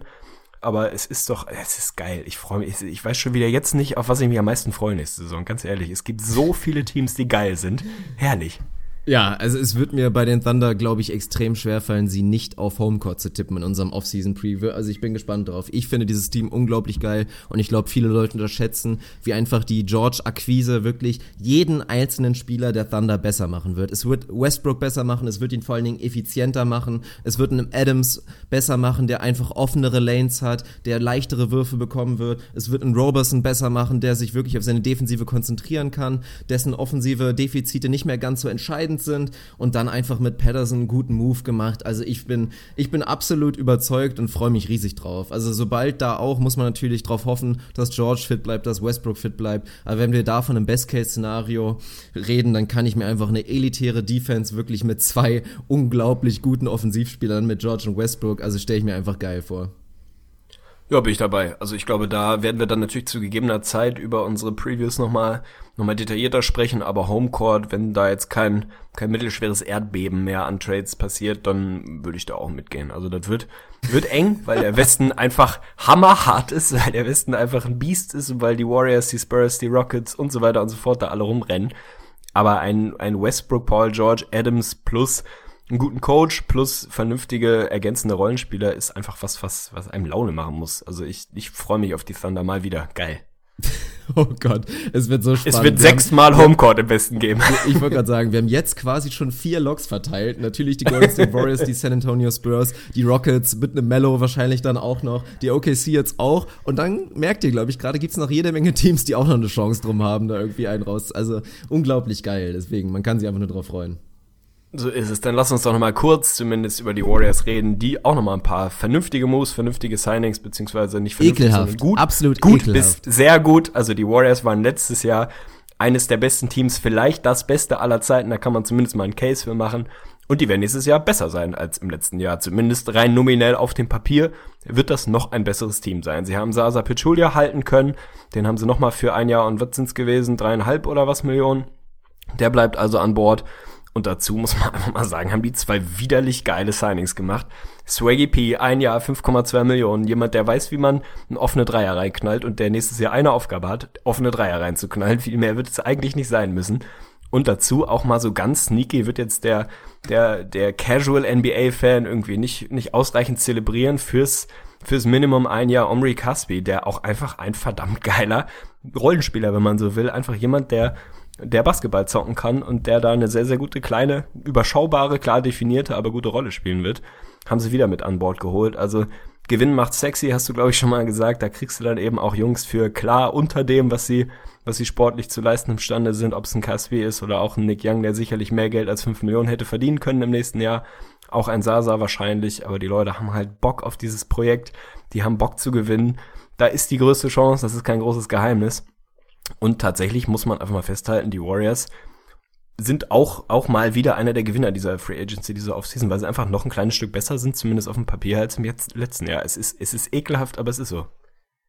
Ja, das ist leider so. Ich meine, das eh schon unglaublich gefährliche Team kriegt einfach noch zwei sehr, sehr gute Dreierschützen dazu. Was soll man dazu sagen? Aber es ist halt genauso, wie du es gesagt hast, gerade bei Nick Young. Viele würden sagen, ein Riesenego, sagt, er könnte Kobe im One-on-One besiegen oder was auch immer. Aber das ist natürlich auch erstmal affektiert und einfach nur so ein kleines bisschen Show. Und dann letztendlich siehst du, Nick Young gab da auch ein schönes Video zu, was man bei YouTube sehen kann, wie er da ankommt in der Practice Facility und sich einfach wie ein kleiner Junge freut und wirklich unglaublich geehrt ist, dass so ein gutes Team ihm haben will, wirklich als achten, neunten, was auch immer Mann. Und ja, da muss man leider auch ein Löckchen hintermachen. Nick Young bei den Warriors wird eine ähnliche Erfolgsstory sein wie JaVale McGee im letzten Jahr. Also da bin ich auch mal gespannt, ob sie JaVale noch irgendwie halten können. Der Junge würde tatsächlich schon irgendwie fehlen. Also auch geil, dass man das behaupten kann. War so ein kleines bisschen spannend, dass die Warriors tatsächlich nicht irgendwie auf der 5 vielleicht versucht haben, noch ein kleines bisschen besser zu werden. Aber spricht, glaube ich, wirklich dafür, dass Steve Kerr und das ganze, ja, das ganze wirklich Staff da, Coaching-Staff, einfach zufrieden war mit der Lösung letztendlich. Es hat gereicht und letztendlich hast du dann natürlich wieder Richtung Januar wieder Buyout-Kandidaten, die du dann einfach auch wieder bekommen kannst. Also von daher, wir müssen nicht drüber reden, die Golden State Warriors sind selbstverständlich unglaublich gut aufgestellt, aber mein Gott, also ich finde das jetzt auch gar nicht so ekelhaft und freue mich eher für so einen Nick Young, aus auch der jetzt wirklich eine Chance bekommt, seine Karriere einfach wieder so ein kleines bisschen oder sich als Person, als NBA-Persönlichkeit einfach ein kleines bisschen zu rehabilitieren. Das hat er, glaube ich, tatsächlich verdient. Ich finde das auch überhaupt nicht ekelhaft und ich finde da auch die, die Parallele zu JaVale McGee relativ deutlich, auch wenn die sportlich relativ weit auseinander sind, ist das schon was, das sind Jungs mit so einem bisschen zweifelhaften Ruf, in Teilen zu Recht, weil sie sich da auch einfach angreifbar machen, weil sie natürlich insbesondere Nick Young, wie du richtig sagst, sehr affektiert, sehr mit ihrem Image spielen und natürlich da auch einfach wissen, wie man, ja, wie man vernünftige, was heißt vernünftige, wie man polarisierende Aussagen in der Öffentlichkeit tätigt, um im Gespräch zu bleiben. Das ist nun mal Teil der NBA-Welt heutzutage und das macht er gut. Nichtsdestotrotz darf man nicht vergessen, dass der Junge ein bisschen Basketball spielen kann. Der ist natürlich niemand, der irgendwie dein zweitbester Spieler in einem guten Team sein sollte. Aber wenn du mir sagst, du hast da irgendwen, der dann am Ende in so einem in so einem primären Shooting-Line-Up irgendwo auf der Weakside steht und den offenen Dreier werfen soll, habe ich keine Schwierigkeiten damit, dass Nick Young den jedes Mal schießen soll. Also der hat schon mal um die 40 Prozent geschossen, schießt über die Karriere, glaube ich, 38 und die Würfe werden verdammt signifikant offener sein, als es in den letzten Jahren waren. Da mache ich mir keine Sorgen. Und auch der ist natürlich nicht so ein, ja, nicht so ein völliger Spaten, wie man es mit McGee nachgesagt hat. Der hat sich rehabilitiert, der hat seinen Ring, hat da eine kleine, überschaubare, aber wertvolle Rolle gespielt.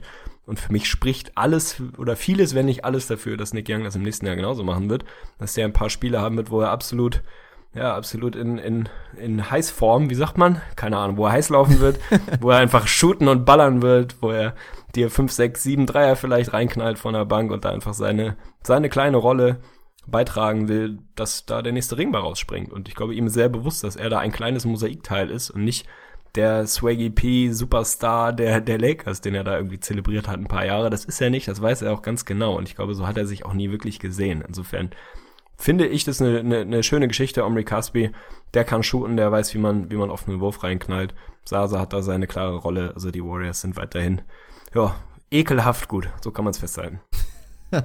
ja, soll jetzt auch auf jeden Fall reichen. Dann gehen wir, glaube ich, zu einem Team weiter, bleiben mal direkt in der Nähe, also wirklich der unmittelbare Nach Nachbar und gehen zu den Sacramento Kings, deren bisherige Offseason, ja, zumindest so ein bisschen geteilt, glaube ich, angesehen wird. Nachdem sie einer der großen Gewinner des Drafts waren, waren sie jetzt auch extrem aktiv, wirklich was Signings angeht, haben da im Prinzip vier große Moves gemacht. Zach Randolph dazu bekommt zwei Jahre 24 Millionen. George Hill haben sie abgegriffen für drei Jahre 57 Millionen. Vince Carter darf auch nochmal ran mit inzwischen, glaube ich, 57 Jahren, ein Jahr, 8 Millionen und Bogdan Bogdanovic, der tatsächlich relativ wenig mit Bojan Bogdanovic zu tun hat, aber auch ein extrem interessanter Mann ist aus Europa, den teuersten Rookie-Vertrag aller Zeiten, drei Jahre 27 Millionen, kommt auch zu den Kings. Wie siehst du die ganze Geschichte?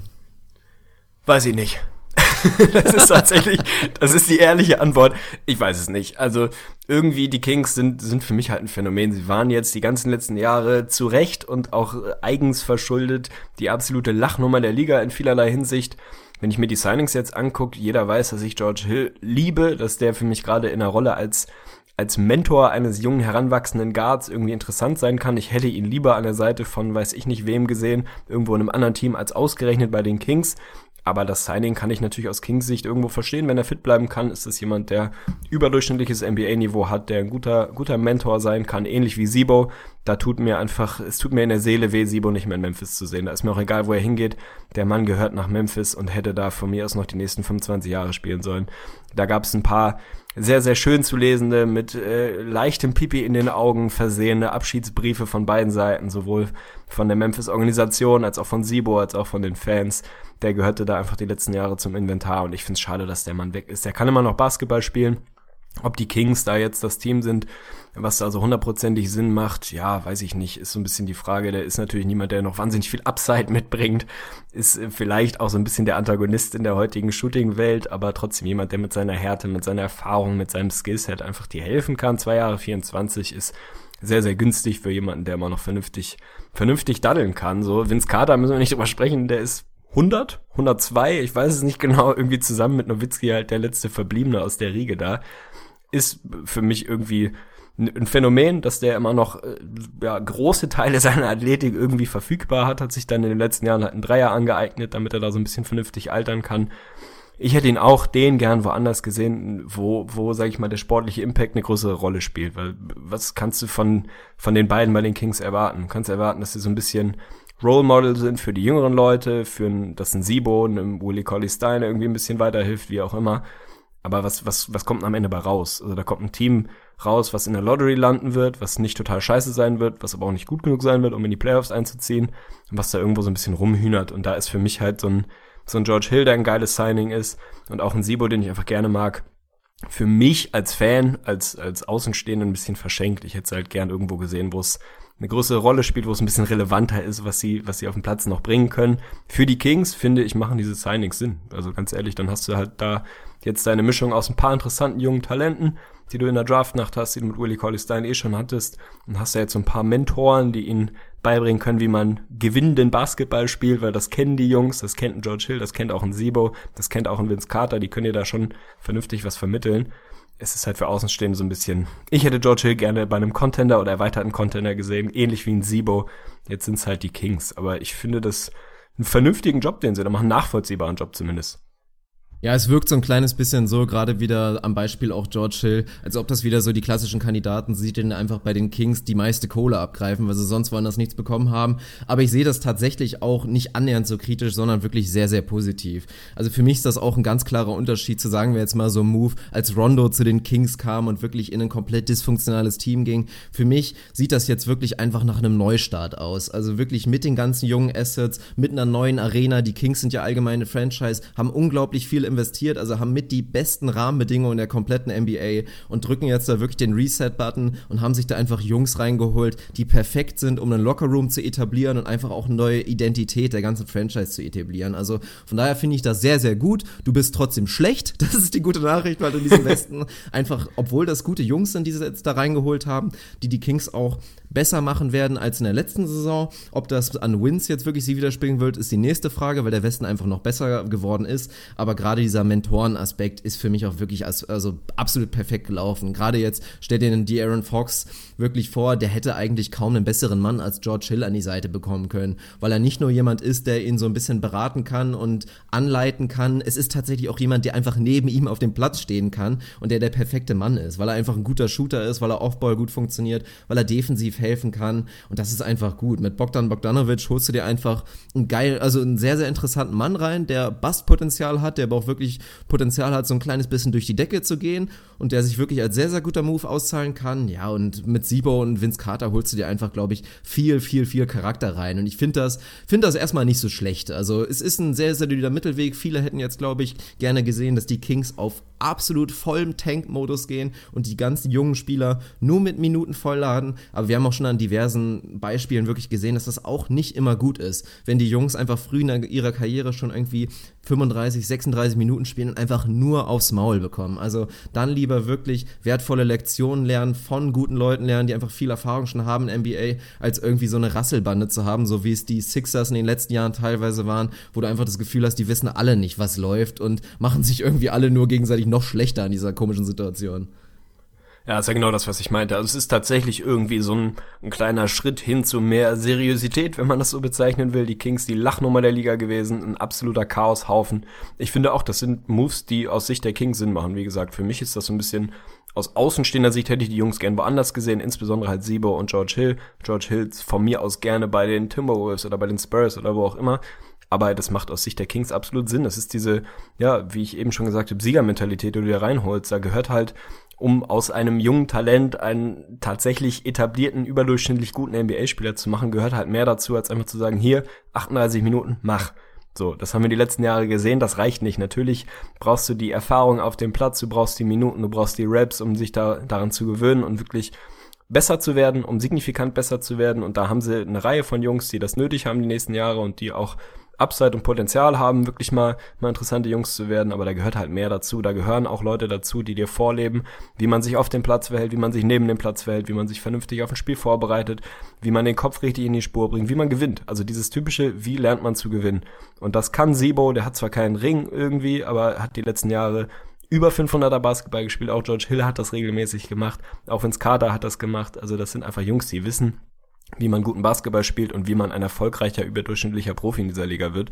Und insofern macht das für mich absolut Sinn. Also, die sind jetzt nicht der Riesengewinner dieser Offseason, aber die sind für mich jetzt nicht mehr, tatsächlich einfach nicht mehr die Lachnummer. Da können wir nee. vielleicht an anderer Stelle nochmal drüber sprechen. Das sind jetzt die Hawks. Da schicken sich allerdings, es schicken sich ein paar Teams an, da, äh, ja, um die Pole Position zu kämpfen. Aber die Kings sind für mich so langsam aber sicher auf dem Weg in die Seri Seriosität. Und das ist, finde ich, erstmal eine, eine positive Nachricht.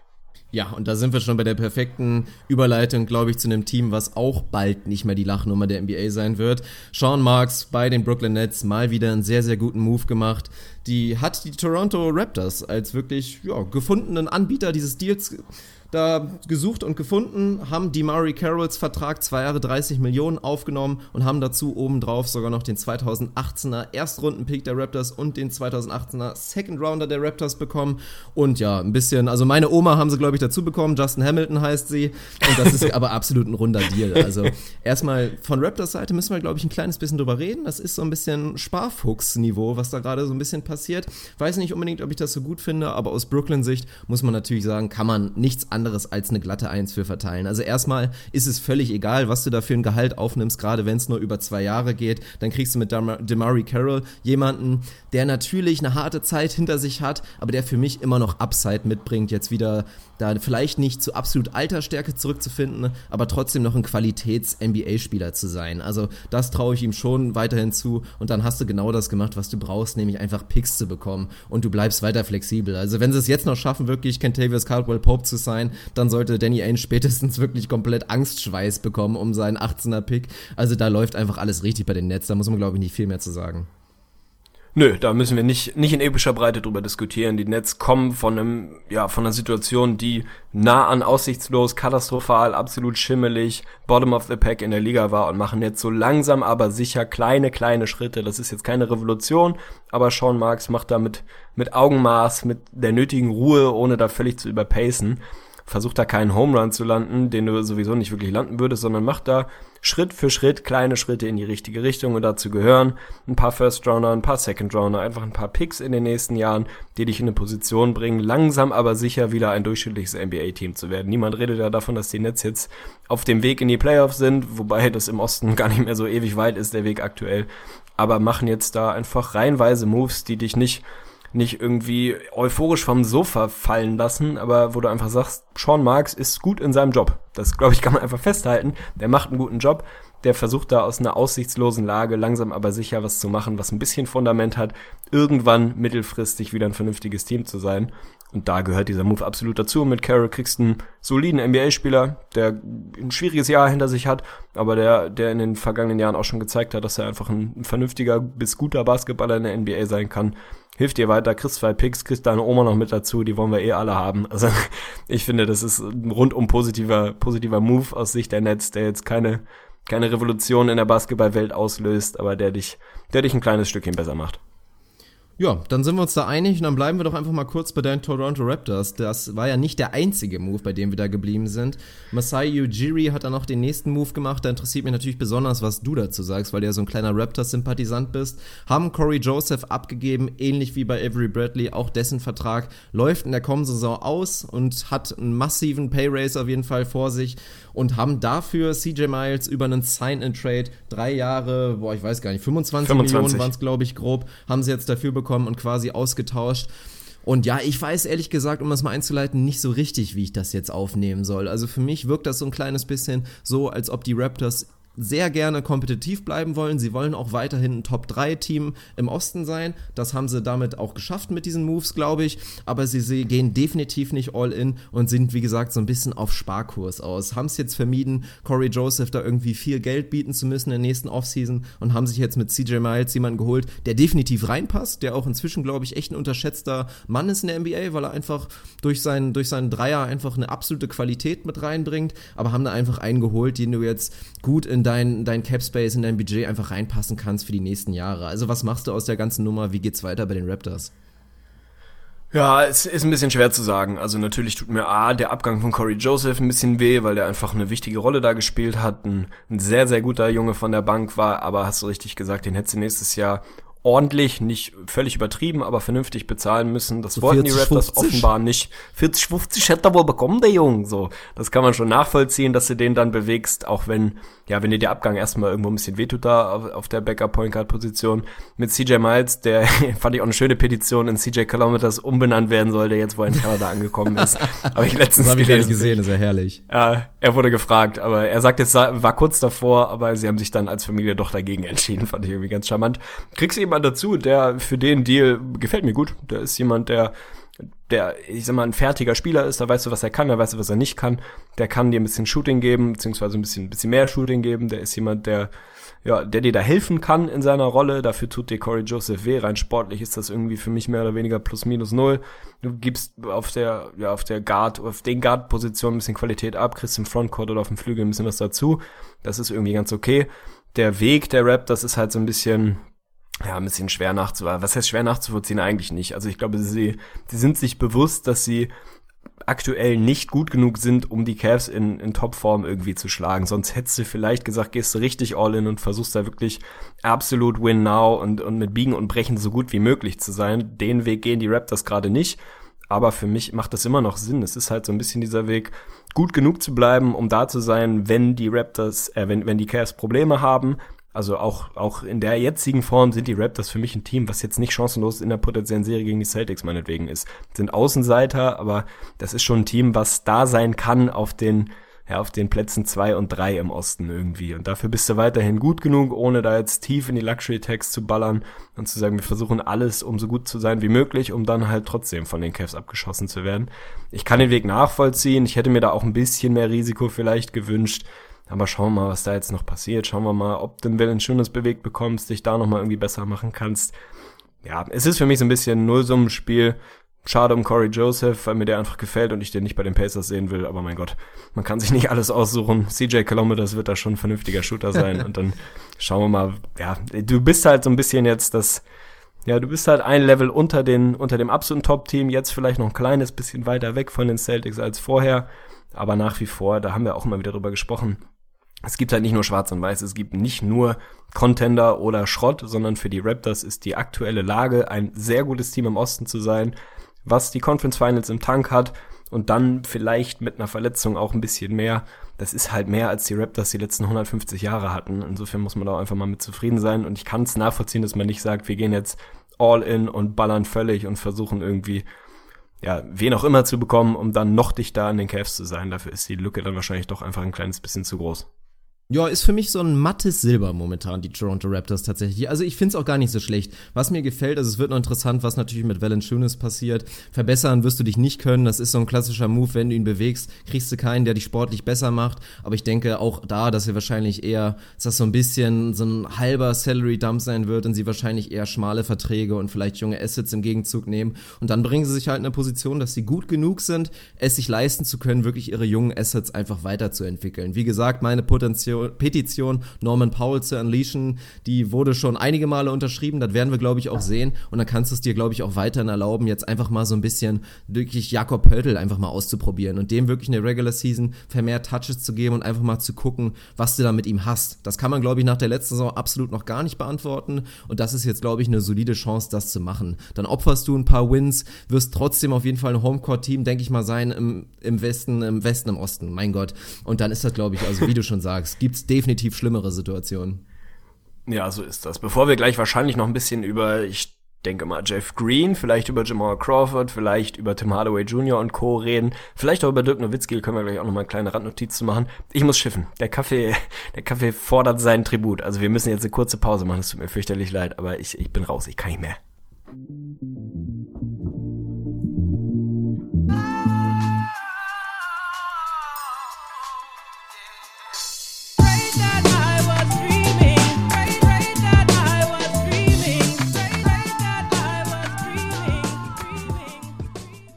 So, da sind wir wieder. Und weil du es eben so schön angeteasert hast, Arne, kannst du natürlich auch direkt mal das nächste Thema bestimmen.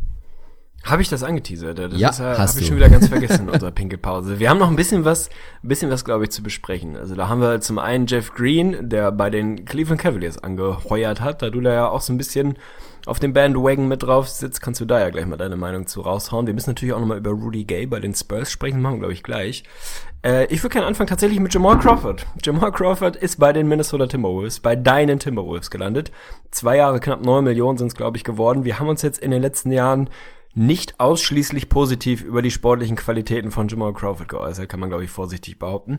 Wie siehst du das Signing aus deiner Timberwolves-Sicht? Ist der jemand, der da seinen, seinen kleinen Beitrag leisten kann? Auch der ist ja schon, weiß ich nicht, 58 oder so ähnlich. Also kann er vielleicht tatsächlich einfach diese Leadership-Mentorenrolle annehmen für die jüngeren Jungs? Oder ist das, befürchtest du, dass er sich da auf einmal als als integraler Teil dieses Teams sieht und der anfängt, irgendwie 20 Field Goal Attempts per Game daraus zu bomben. Also was ist deine Emotion zu deinem, deinen Timberwolves und Jamal Crawford?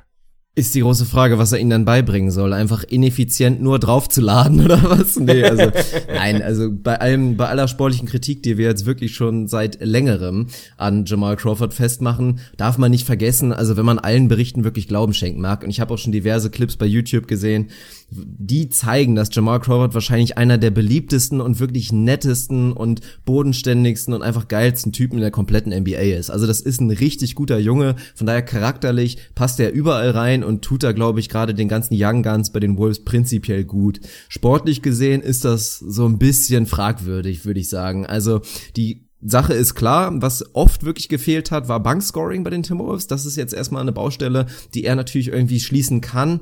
Aber eigentlich brauchst du nicht noch einen ineffizienten Scorer, der seinen Dreier eigentlich auch nur so ein Semi gut trifft.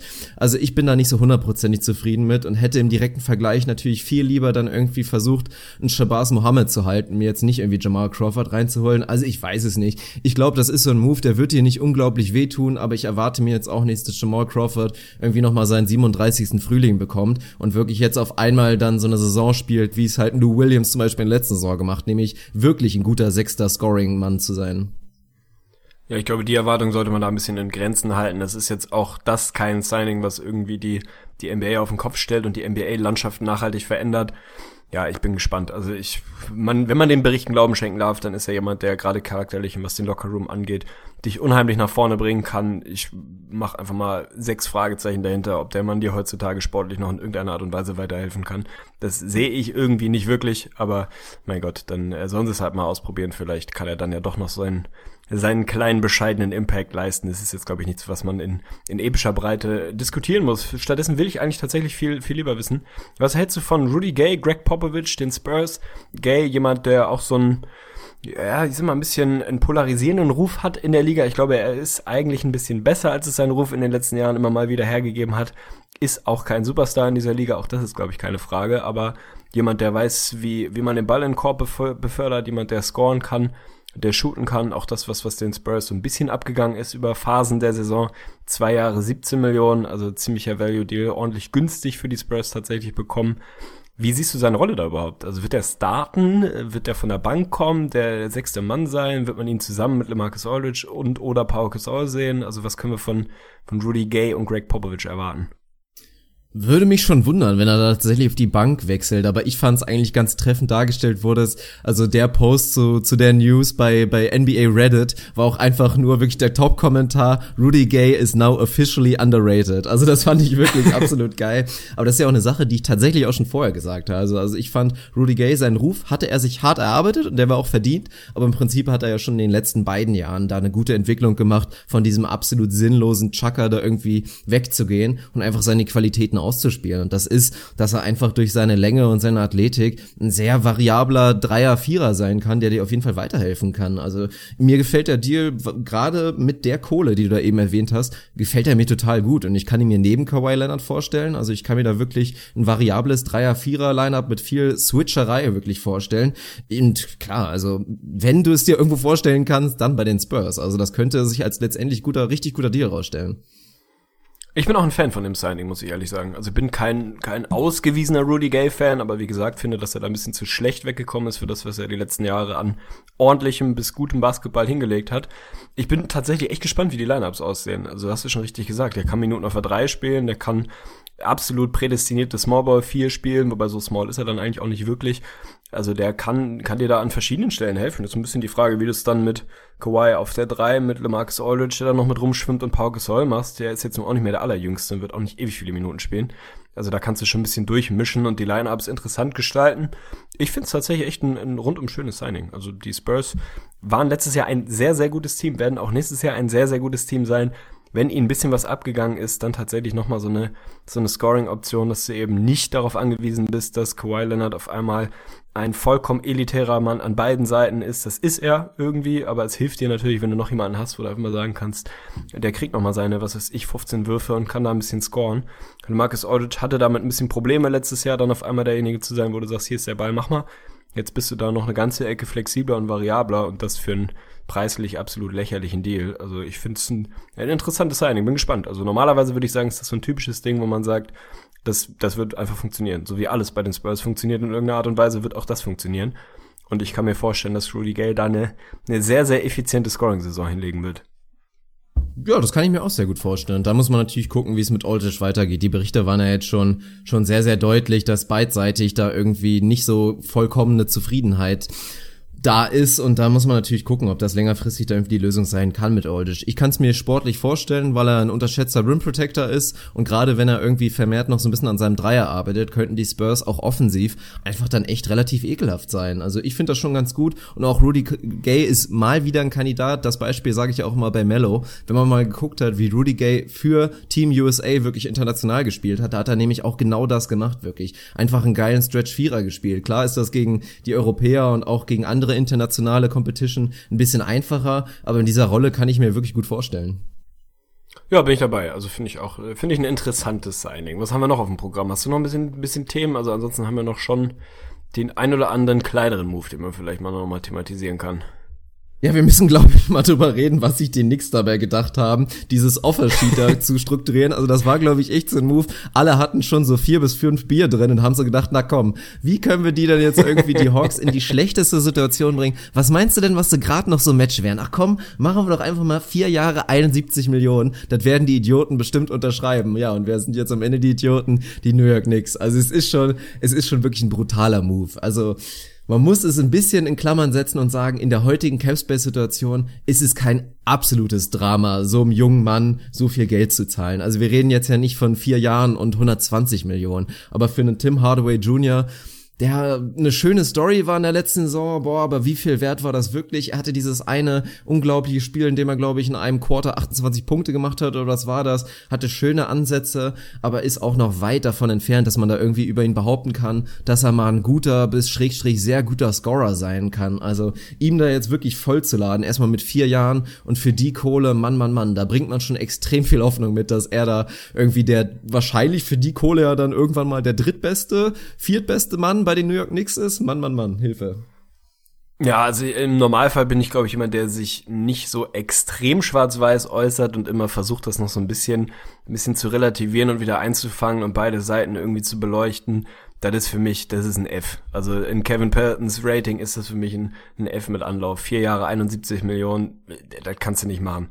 Also das kannst du wirklich nicht machen. Das, ich, ich sehe den Sinn dahinter nicht. Tim Hardaway Jr. ist jung, bringt interessante Ansätze mit, ja, aber ist Stand jetzt kein besonders guter NBA-Spieler, sondern maximal irgendwo durchschnittlich vielleicht. Jetzt bezahlt ihn deutlich überdurchschnittlich. Siehst in ihm offenbar jemanden, der ein, ein elementarer Teil, jetzt nicht der beste Mann, aber ein besserer Teil deines Rosters sein muss, damit dieser Vertrag in irgendeiner Art und Weise gerechtfertigt ist.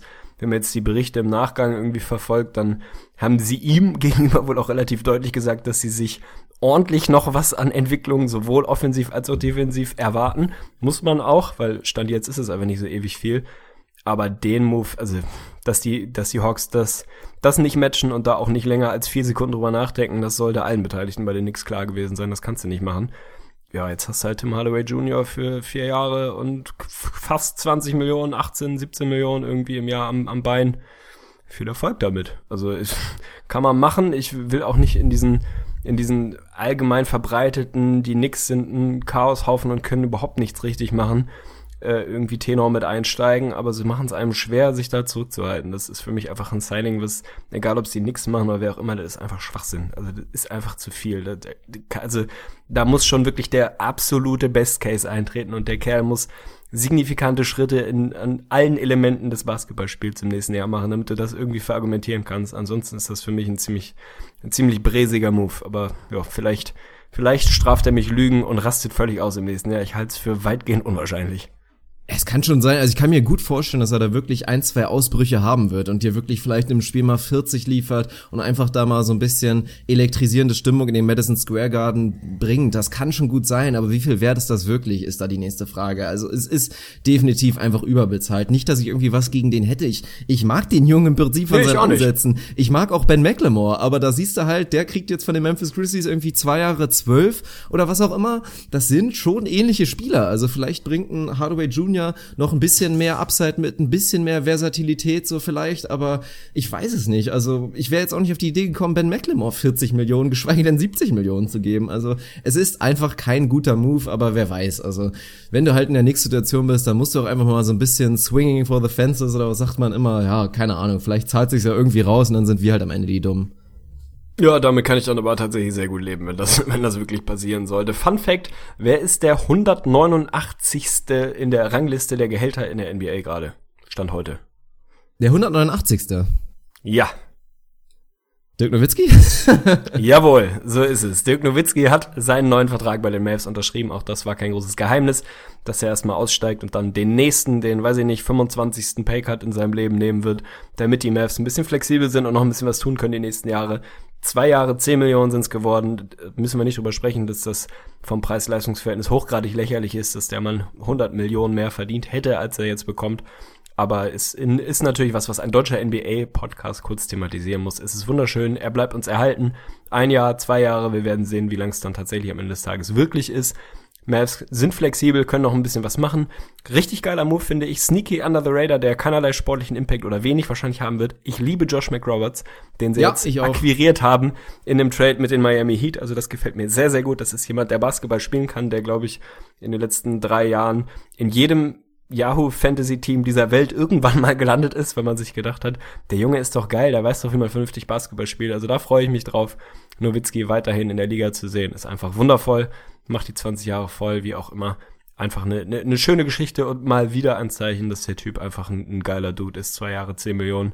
Ganz ehrlich, wenn man sich mal anguckt, was andere Leute verdienen in der Liga, dann ist das einfach, es ist nicht selbstverständlich. Wir nehmen es mittlerweile als selbstverständlich, dass der Mann das macht und es war klar, dass er das macht.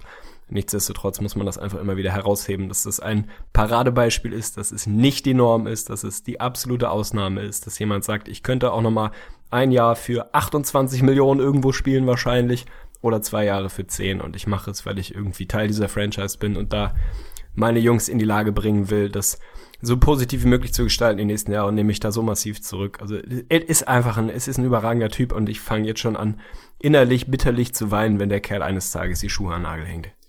Ja, so ist es. Also man muss im Prinzip nicht drüber reden, nicht weil es irgendwie selbstverständlich wäre, sondern, sondern weil es halt alle wissen. Und das ist ja das Spektakuläre daran. Das ist einfach ein deutscher, dünner Junge, der in die NBA kommt, geschafft hat, einfach jetzt all-time und natürlich auch noch aktuell einer der absolut beliebtesten Spieler aller Zeiten zu sein. Also nicht nur bei den Fans, sondern auch unter allen Spielern. Man bekommt es ja immer wieder mit in Dokus oder in kurzen Clips, wenn sich LeBron James über Dirk Nowitzki äußert. Den allerhöchsten Respekt haben sie einfach von ihm, weil das einfach ja ein unfassbar geiler Typ ist. Und dazu gehört halt auch so ein Move. Ich weiß gar nicht, wie viele Millionen es inzwischen sind, die er liegen lassen hat. Ob er die braucht, ist natürlich wieder die nächste Frage, aber das zeichnet ja auch seinen großartigen Charakter halt aus, dass er, dass er halt weiß, dass er die nicht unbedingt nötig hat und da einfach so einen Move hat. Also das, das Spannende dabei ist ja auch wieder, er hätte ihn gar nicht nehmen müssen. Also die Mavs hätten sich ja absolut leisten können, ihm noch ein bisschen mehr Kohle zu geben. Also das, das wäre absolut machbar gewesen. Er wollte es trotzdem nicht haben, ist einfach eine schöne Geschichte. Sportlich wird es wahrscheinlich nicht so schön sein, aber es wird ein paar schöne Momente geben. Also Dennis Schmitz hat ja auch schöne Ansätze gezeigt bisher in der Summer League, da haben wir auch noch gar nicht drüber geredet. Einfach ein geiler Athlet, wird für Highlights sorgen. Aber es ist auch schon krass, und das muss man auch mal wieder betonen, dass wir von einem Team sprechen, was einen jungen, talentierten Point Guard hat, was Wesley Matthews im Kader hat, was einen Harrison Barnes im Kader hat, immer noch einen Dirk Nowitzki, einen Nerlens Noel auf der 5, wahrscheinlich, auch wenn der Deal noch nicht total durch ist. Und wir reden da von einem Team, was absolut keine Chance haben wird, wahrscheinlich in die Playoffs zu kommen. Ja, ist halt der Westen, ne? Da haben wir ja auch in, im letzten Podcast schon, schon ausführlich drüber gesprochen. Das ist, es ist Wahnsinn, aber die Mavs sind für mich weiterhin auf einem guten Weg, haben ein paar sehr, sehr interessante junge Cornerstones. Ich gehe davon aus, dass auch Nerlitz Noel da langfristig an Bord bleibt.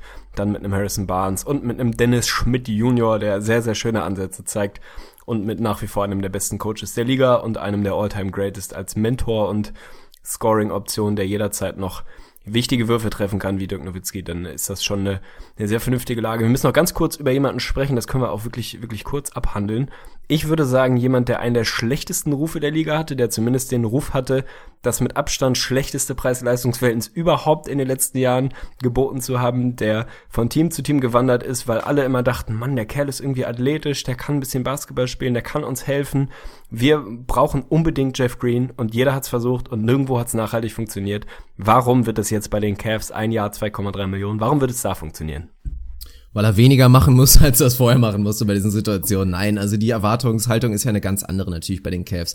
Also so in diesen Situationen, von denen du gerade gesprochen hast, hat man sich immer noch irgendwie vorgestellt, boah, Jeff Green, das könnte super unser dritter Mann sein, irgendwie unser vierter Mann, einfach mit seiner geilen Athletik, mit dem Wurf, den er theoretisch hat, aber halt irgendwie leider letztendlich nicht so wirklich. Und das hat sich einfach nie ausgezahlt, weil er nie irgendwie irgendeine Konstanz wirklich präsentieren konnte. Das wird auch nach wie vor nicht sein, aber den Cavs ist es halt mal wieder irgendwie so alles alles zwischen siebter und elfter Mann kann er dann je nach Situation, je nach Spiel irgendwie sein. Und ich finde den Move für die Kohle, da kannst du ja absolut nichts zu sagen. Das, das ist nicht schlecht. Man weiß auch jetzt nicht, ob das gut ist. Kann sein, dass es sich gar nicht auszählt, bloß dann macht es nichts. Bloß ich kann mir schon vorstellen, dass er da irgendwie eine gute Rolle spielen kann, wenn er seine Athletik, die nach wie vor da ist, einfach primär dazu nutzt, als Flügelverteidiger, Flügelverteidiger zu helfen. Weil das ist die größte Baustelle, die die Cavs natürlich haben. Und wenn er das hinbekommt und irgendwie gleichzeitig vielleicht noch ein, zwei offene Dreier reinknallt und vielleicht mal als Slash Slasher den einen oder anderen Dank durchstopft, dann ist das doch eine super Sache. Ich bin überzeugt. Deine Argumentation hat mich überzeugt. Ich glaube, es ist tatsächlich so, dass man einfach mal ja, ein bisschen Abstand davon nehmen muss, Jeff Green für einen der besseren Spieler deines Rosters, wenn du ein vernünftiges Team sein willst, zu halten. Er hat immer wieder Fantasie geweckt bei verschiedensten Teams, die da geglaubt haben, dass das dritte, vierte Option ein, ein wirklich wesentlicher Teil eines, eines klar über 500 positionierten Teams sein kann. Ich glaube, der Zug ist einfach abgefahren, das kann der Junge nicht, auch wenn er theoretisch relativ viele Anlagen dafür mitbringt, aber sie irgendwie nicht nachhaltig auf den Platz bringt wenn er das macht und damit einverstanden ist, dass das von ihm erwartet wird, was du eben skizziert hast, ab und an mal einen offenen Dreier reinknallen, seine Athletik auf den Platz bringen und vernünftig verteidigen auf dem Flügel in sehr, sehr reduzierten Minuten, dann ist das natürlich für den Preis du nichts falsch, aber wenn es nicht funktioniert, funktioniert es halt nicht. Es ist irgendwie so ein Gamble, den die Cavs halt machen müssen, die ansonsten fast nichts gemacht haben bisher. Also da ist es verdächtig ruhig rund um Cleveland, da genießen sie ihren Urlaub und lassen irgendwie das Geschehen so ein bisschen an sich vorbeiziehen. Allzu viele Optionen hast du halt auch nicht. Jetzt haben sie da ihren, ihren Mini-Move gemacht, der ja, Low Risk, High Reward. Es kann einigermaßen vernünftig funktionieren und es kann mehr oder weniger in die Binsen gehen, dann hast du nicht wirklich was riskiert. Also kann man so machen, glaube ich. Aber es ist schon heftig, muss man nochmal sagen. Rein Jeff Green, wenn man den jetzt damals einfach mal als Prospect wirklich betrachtet hätte, hätte man gesagt, okay, das ist hier ist jetzt so die Ceiling, das ist der Floor und er ist einer der wenigen Kandidaten, wo einfach der absolute Floor wirklich absolute zugetroffen Floor, ja. ist. Also das ist schon heftig und passiert auch relativ selten. Ja, stimmt. Also der ist tatsächlich, was die Erwartungen angeht, exakt am unteren Spektrum geblieben, wenn nicht gar noch ein bisschen unten durchgefallen. Also da hat man sich deutlich mehr erwartet. Ganz kurz können wir noch einen Shoutout an Otto Porter Jr. rausgeben, meinen Mann, den ich als Most Improved vor der Saison auf dem Zettel hatte, der auch Most Improved oder nicht Most Improved, aber ziemlich Improved war im letzten Jahr, hat jetzt seinen erwarteten Payday bekommen. Die Nets, muss man vielleicht auch mal drüber sprechen, was diese Offersheets, die sie die letzten Jahre immer mal wieder raushauen, eigentlich so bedeuten. Also wollen sie die Jungs eigentlich wirklich haben oder wollen sie eigentlich primär dafür sorgen, dass andere Teams da tief in die Tasche greifen müssen?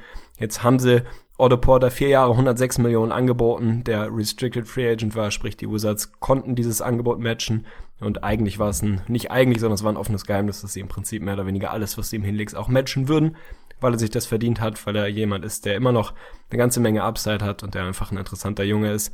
Wizards haben es entsprechend gematcht, also er geht nicht zu den Nets, was für mich schön ist. Er bleibt an Bord der Wizards, die, und das muss man auch mal sagen, sneaky under the radar eine verdammte Payroll haben die nächsten Jahre, mein Lieber. Also die sind knietief in der Luxury Tax und richtig schön capped out.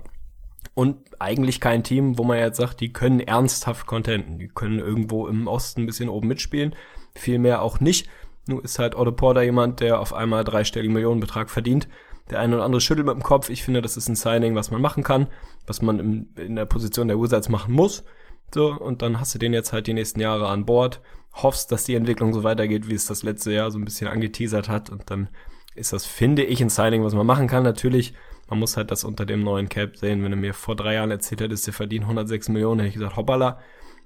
Tut ein bisschen weh, aber ich finde es nach wie vor einigermaßen alternativlos. Man musste es machen. Also für mich absolut alternativlos, weil man ja auch gesehen hat, es gab immer mal so ein, zwei Gerüchte, ob nicht der Backcourt Wall und Beal irgendwie attraktiv genug ist, um einen dritten Star dahin zu locken. Aber wir haben es relativ klar gesehen. Nein, sind sie einfach nicht. Und dementsprechend musst du auf deinen, auf deinen jungen, talentierten Spieler setzen, der dann eventuell den nächsten Schritt macht. Also in der Regular Season, da waren wir auch uns absolut sicher, dass er einfach einen Max-Vertrag bekommen wird, dass die Wizards das auch annehmen. In den Playoffs hat er für mich ein kleines bisschen enttäuscht. Für dich glaube ich auch. Da haben wir so ein bisschen dran gezweifelt. Aber musstest du jetzt einfach so machen. Also ich habe nach wie vor meine Zweifel, ob er halt so ja, der echte dritte Mann sein kann deines sehr guten Teams. Da fehlt mir einfach noch so ein bisschen zu viel, aber den Wizards lief extrem viel schief. Da haben wir ja vor allen Dingen auch in den Season Previews der letzten Saison, im letzten Jahr drüber gesprochen. Wenn sie jetzt einfach einen besseren Job machen, ihren Oh Gott.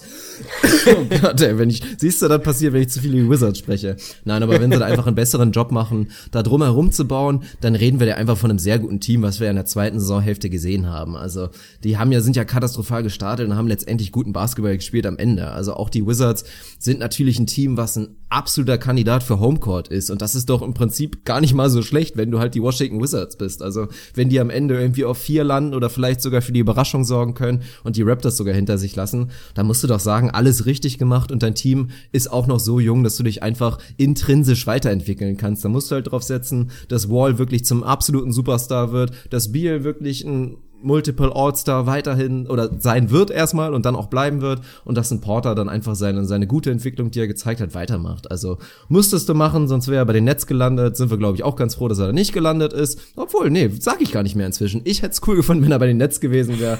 Aber so ist er bei den Wizards und ich denke mal, ja, die Wizards-Fans freuen sich und das auch zu Recht. Stabiles Fremdwort-Bingo auf jeden Fall. Gefällt mir. Ansonsten, ja, also ist, glaube ich, tatsächlich einfach alternativlos. Muss man eben auch ein bisschen über die reine Summe, die am Ende auf diesem Blatt Papier steht, hinaus betrachten. Und dann ist das ein Move, den man eigentlich machen muss, wenn man die Washington Wizards ist. Ich freue mich auf den Jungen, ich feiere den. Also ich glaube, dass das ein, ein richtiger Schritt in die richtige Richtung in Washington ist. Und wenn ich auf meine Zellewirtschaft gucke, dann wäre ich tatsächlich durch. Ich weiß nicht, Ich habe noch ein großes Thema. Deine Verze oh ja, dann, dann bitte. The stage is yours. Ja, wir müssen ja drüber sprechen. Shoutout an Uri Geller übrigens. Wie bitte? Shoutout an Uri Geller übrigens. Das war eine sensationelle Fernsehserie.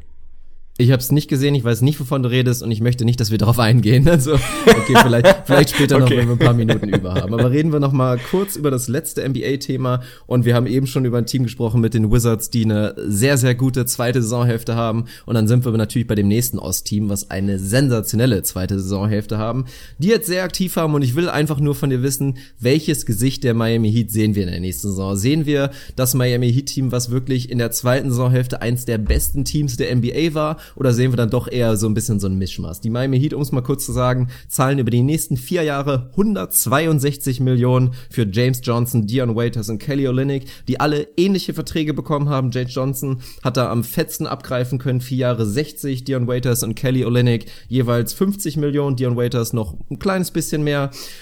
Ja, das ist doch schon spannend gewesen, weil, glaube ich, viele damit gerechnet hätten, dass die Miami Heat sich so ein bisschen Capspace offen lassen, um dann 2018 wieder groß abgreifen zu können. Aber wer weiß, vielleicht ist jetzt so ein bisschen gerade durch die Hayward-Geschichte das jetzt die Lektion, dass Miami sich inzwischen auch bewusst ist, dass sie die Top-Guys nicht mehr bekommen und sich jetzt einfach dafür entschieden haben, einfach okay bis gut zu sein im Osten. Sie sind, glaube ich, damit ein festes Playoff-Team. Aber ich will jetzt von dir wissen, wie gut können diese Miami Heat wirklich sein? Also wenn wir mal auf die letzte Saison zurückgucken, dann haben sie die in der zweiten Saisonhälfte mit, ich glaube, 30 und 11 abgeschlossen, die letzten 42 Spiele. Wenn man das hochrechnet, muss man kein großer Mathematiker sein, dann werden das um und bei 60 Wins. Das werden die Miami Heat im nächsten Jahr, Fun Fact, nicht erreichen. Also da muss man sich, glaube ich, keine Sorgen machen, dass die auf einmal völlig durchdrehen. Ich glaube, dass die wieder ein bisschen auf dem Boden der Tatsachen ankommen werden. Ich, für mich sind sie ein klares Playoff-Team. Erst recht im Osten, auch das haben wir immer wieder thematisiert. Die Signings, ja, ja, finde ich grundsätzlich nicht schlimm. Es macht für mich so ein bisschen, in der Summe geht das so ein bisschen in die Richtung von dem, was die Blazers vor ein paar Jahren gemacht haben. Wann war es letztes Jahr, wo ich jedes einzelne das hört sich nicht, nicht so an. richtig, ja, ich fand jedes einzelne Signing nicht schlimm bei den Blazers. Also ich fand irgendwie die Alan Krabbys, Yvonne Tournees dieser Welt als individuelle Signings vertretbar. Mo Harkless und wer da noch alles dabei war und sein Payday bekommen hat. In der Summe fand ich es ein bisschen viel und ähnlich, ein ähnliches Bauchgefühl habe ich bei, bei den Heat. Natürlich kannst du jetzt sagen, Dion Waiters, der sich selber, glaube ich, für die Reinkarnation von Kobe hält, ist ein vernünftiger NBA-Shooting Guard. Vier Jahre 52 ist ein Value Deal, das kannst du so machen. Kelly Olynyk ist jemand, der ja, der dir ein bisschen helfen kann, wo du weißt, was der kann, den kannst du, kannst du auch so durchwinken, den Vertrag. James Johnson hat sich Kohle verdient. Der ist für mich so ein bisschen jemand, der gehört eigentlich in ein etwas besseres Team, in eins, was wirklich ein bisschen contendet, jemand, der jedem Roster dieser Welt gut tut. Also zeig mir ein Team, das nicht James, James Johnson gebrauchen kann. Findest du, glaube ich, nicht. Das ist einfach jemand, der dir, der dir helfen kann. Jetzt insgesamt in der Summe ist das für mich halt ein bisschen, ja, die Frage, wofür reicht das? Also das reicht, um in einem Best Case Fünfter zu werden nächstes Jahr. Viel mehr sehe ich da tatsächlich. Also ich sehe eine klare Grenze, um deine Frage zu beantworten, zwischen den, den Top 4, sprich den Cavs, den Celtics, den Raptors und den Wizards und dem Rest dahinter. So, also die Heat sind dann für mich irgendwo auf Augenhöhe mit den Bucks und dem Rest, der dahinter irgendwie sich um die, um die hinteren Plätze streitet. Sie werden vernünftiges Team sein, haben einen sehr, sehr guten Coach, sind, auch wenn sie jetzt dieses Jahr nicht wirklich erfolgreich auf dem Free Agent Markt waren, immer noch ein Team, was da Argumente auf seiner Seite hat, sei es die Organisation an sich, sei es die Tatsache, dass du nicht wirklich Income, Income Tax, also Einkommensteuer in Miami zahlen musst, mal abgesehen davon, dass Miami nicht der schlechteste Ort zum Leben ist, also die werden schon, schon immer ihre Argumente haben. Ist halt die Frage, ob es dann reicht, um die großen Fische abzugreifen. Jetzt haben sie nicht mehr ewig viel Cap Space. Das war so ein bisschen das, was ich charmant fand bei den Heat und was mich da immer sehr positiv in die Zukunft hat blicken lassen, dass sie einen guten Core haben, eine gute Organisation und eben reinweise Cap Space. Da haben sie jetzt nicht mehr so ewig viel davon. Ich finde die Signings in der Summe nicht, nicht so charmant. Nicht schlimm, aber das, für mich sind die ein Team, was, ja, wo wollen wir sie einsortieren? Da werden wir dann nochmal drüber sprechen. Aber es sollte mich tatsächlich wundern, wenn sie jetzt deutlich über 45 Siege holen würden nächstes Jahr. Das sehe ich ehrlicherweise nicht. Und dann bist du halt ein vernünftiges Team, so, ja. Aber in meiner Welt halt auch nicht mehr.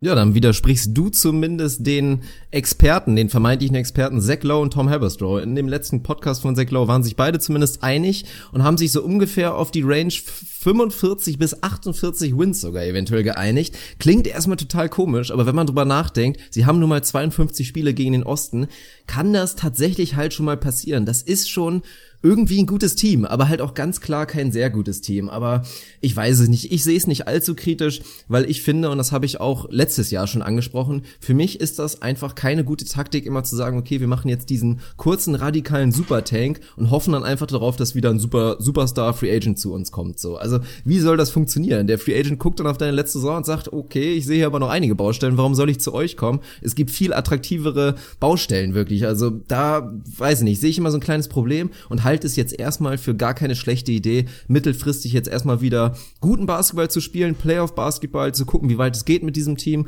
Und ich sehe es auch realistisch, dass du wirklich so fünf, sechs das im, locker im Tank hast, ganz eventuell sogar um Homecourt mitspielen kannst, wenn es gut läuft. Und das ist erstmal eine Positiv-Story. Und da musst du halt vielleicht ein kleines bisschen geduldiger sein, bis du wirklich wieder diesen nächsten Superstar bekommst. Weil das muss man, glaube ich, inzwischen auch einfach mal sagen. Diese Pat Riley-Magie, ich krieg hier jeden Free Agent, das ist, glaube ich, offiziell vorbei. Ja, ich finde das, wie gesagt, auch nicht schlimm. Den Podcast von, von Haberstone Low habe ich noch nicht gehört. Wenn diese bei 45 bis 48 sehen, würde ich jetzt nicht auf die Barrikaden gehen. Das kann natürlich gerade im Osten irgendwie funktionieren. Nur für mich sind sie halt, das wollte ich damit sagen, ein Team, was doch recht klar schwächer ist als die Top 4, die ich da im Osten einsortiere. Ansonsten der Weg, man muss halt ein bisschen sehen bei den Heat. Ich kann das nachvollziehen, dass man sagt, wir gehen jetzt nicht auf Tank-Mode, was im Osten sowieso schwierig wird und was prinzipiell jetzt auch nicht Allheilmittel und die Lösung für, für alle Probleme ist es ist halt so, die, die, wenn du die Heat mal anguckst, die sind halt jetzt auch nicht das absolut junge Team, was sagt, das entwickelt sich intrinsisch, wie du eben so schön gesagt hast, wahnsinnig weiter. Goran Dragic ist nicht der Jüngste. Auch Hassan Whiteside, auch wenn er spät seine, seine Peak hatte, ist nicht der Jüngste. Der wird sich jetzt auch nicht mehr zum absoluten Megastar irgendwie in den nächsten Jahren weiterentwickeln. Dion Waiters ist jetzt auch nicht in Jungbrunnen gefallen. Also all die Jungs, die sie da jetzt so als, als wichtigere Teile haben, jetzt mal außerhalb von einem Justice Winslow, dem du nicht viel zutraust, sind jetzt nicht die, dass man sagt, ey, die sind relativ jung, jetzt lass die sich mal ein bisschen entwickeln und dann sind wir mit einer guten Basis auf einmal wieder für Free Agents interessant. Also das ist für mich so ein bisschen das Ding. Die sind jetzt für mich relativ, relativ fest, ein, ein klares Team, was man einschätzen kann. Aber eins, was bei mir jetzt nicht mehr ewig viel Fantasie irgendwie, irgendwie rausholt. Also erwartest du dir jetzt noch die krasse Upside von Kelly Olynyk oder von James Johnson oder von Dion Waiters? Ich würde sagen, man weiß jetzt ungefähr, was die dir auf den Platz bringen können und das ist ordentlich aber ist jetzt auch nicht so, dass man sagt, die Heat werden sich von sich heraus irgendwie signifikant verbessern. Die sind eigentlich alle mit wenigen Ausnahmen, aber zumindest wenn ich durch die Starting Five oder die, die elementaren Jungs mal gucke, sind die für mich relativ klar das, was sie halt sind und da wird jetzt nicht mehr ewig viel nach vorne gehen. Da würde ich auch zustimmen. Also gerade wenn du die Mixtur siehst, ich glaube schon, dass ein Kelly Olynyk in einer neuen Situation echt vielleicht noch mal ein bisschen florieren kann und auch, dass ein Dion Waiters vielleicht sogar noch ein kleines bisschen Upside hat. Bei James Johnson wegen des Alters schon alleine ist so ein bisschen die Laufzeit das Problem. Das steht ja auch, glaube ich, über allen Signings, dass man es besser gefunden hätte, vielleicht zu sagen, okay, wir geben dir zwei und eine Player Option oder was auch immer. Aber so, das sind ja Verträge, die, die sind jetzt nicht total kaputt. Das sind alles Verträge, die werden in einem Jahr bewegbar sein. Ja, die sind sein. auch tradebar, klar. Ja, die kannst du auf jeden Fall Fall bewegen. Also klar, ich verstehe, was du meinst, dass du sportlich in dem Sinne jetzt erstmal fest bist, aber du bist ja auch in dem Sinne fest, dass du jetzt erstmal mittelfristig gut bist, also überdurchschnittlich einfach, was, was nicht so schlecht ist. Und wenn du dann wirklich wieder strukturell einfach was komplett umdenken willst, dann bist du in der Lage, dass du was ändern kannst. Entweder mit einem Dragic Trade, mit einem Whiteside Trade oder du bewegst halt diese Verträge, die sich ja alle in der Range finden, was eigentlich perfekt ist für, für große Deals. Also von daher finde ich das nicht so schlecht.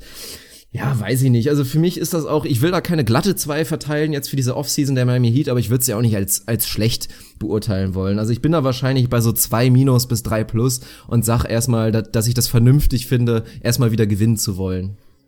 Ich bin da etwas schlechter. Ich bin weit davon entfernt, sie als, als schlecht einzuordnen. Aber eine, eine 2 Minus ist da in, in meinen Büchern auf jeden Fall nicht da. Für mich ist da einfach ein bisschen die Frage, natürlich sind das alles bewegbare Verträge. Das ist kein Problem. Also lass mal nächstes Jahr irgendein Contender sagen, ich hätte noch mal Bock auf James Johnson, keine Ahnung. Dann ist das schon was, was man sich vorstellen kann. Die Heat sind halt im Moment so ein Team, wo ich glaube, dass man relativ viele Locks dahinter machen kann, dass die in zwei, drei Jahren ein völlig anderes Gesicht haben werden als heute. Also wer ist denn der Cornerstone der Heat? Wer ist der Franchise-Player? Nicht, dass jedes Team prinzipiell einen braucht, aber was ist denn, was ist denn das Gerüst der Heat in den nächsten paar Jahren? Wie gesagt, Whiteside ist nicht mehr der Jüngste, Dragic ist nicht mehr der Jüngste, sind alle interessante Jungs, aber du hast da niemanden, wo du sagst, das ist unser bester Mann, um den bauen wir rum. Wahrscheinlich hast du nicht mal jemanden, wo du sagst, das ist unser zweitbester Mann, um den bauen wir rum. Vielleicht ist es dann doch Hassan Whiteside, ich weiß es nicht, aber wenn du den eigenen Anspruch hast wie die Heat, ein Contender zu sein, einen Titel mitzuspielen, dann würde ich sagen, fehlt dir Stand heute dein bester Spieler und würde ich sagen, fehlt dir wahrscheinlich auch dein zweitbester Spieler, der dem Anspruch gerecht werden kann. Und da muss man halt mal schauen, was du dann die nächsten Jahre machst. Oder gehst du da völlig dagegen und sagst, Whiteside, Dragic plus ein Junge fehlt dir, um auf einmal wieder zu contenten. Da sehe ich sie halt weiter entfernt. Nee, das ist auch ein eigenartiger Kader. Also wir haben jetzt auch bisher kom komplett Tyler Johnson vergessen, der jetzt noch sein letztes ja, Jahr Rookie-Scale ja. bekommt und danach einfach mal richtig teuer wird. Der Junge verdient dann 18, 19, 19 Millionen und 19, 20, 20 Millionen. Also das ist auch schon heftig. Und du hast ihn jetzt auch nicht angesprochen und das ja irgendwie auch zurecht, was Zukunftspläne angeht, weil du dir auch nicht denkst, okay, Tyler Johnson ist unsere längerfristige Lösung irgendwie als Combo Guard oder was auch immer. Es ist so ein bisschen eigenartig, aber ich denke, da muss man auch mal wieder sagen, einfach verdammt guter Coach und ich, wie gesagt, gemacht. Ich, ich glaube einfach, dass da eine Entwicklung zu sehen ist, die einfach noch ein bisschen dauern wird, aber die jetzt auch prinzipiell für mich erstmal schon in eine okaye bis gute Richtung geht.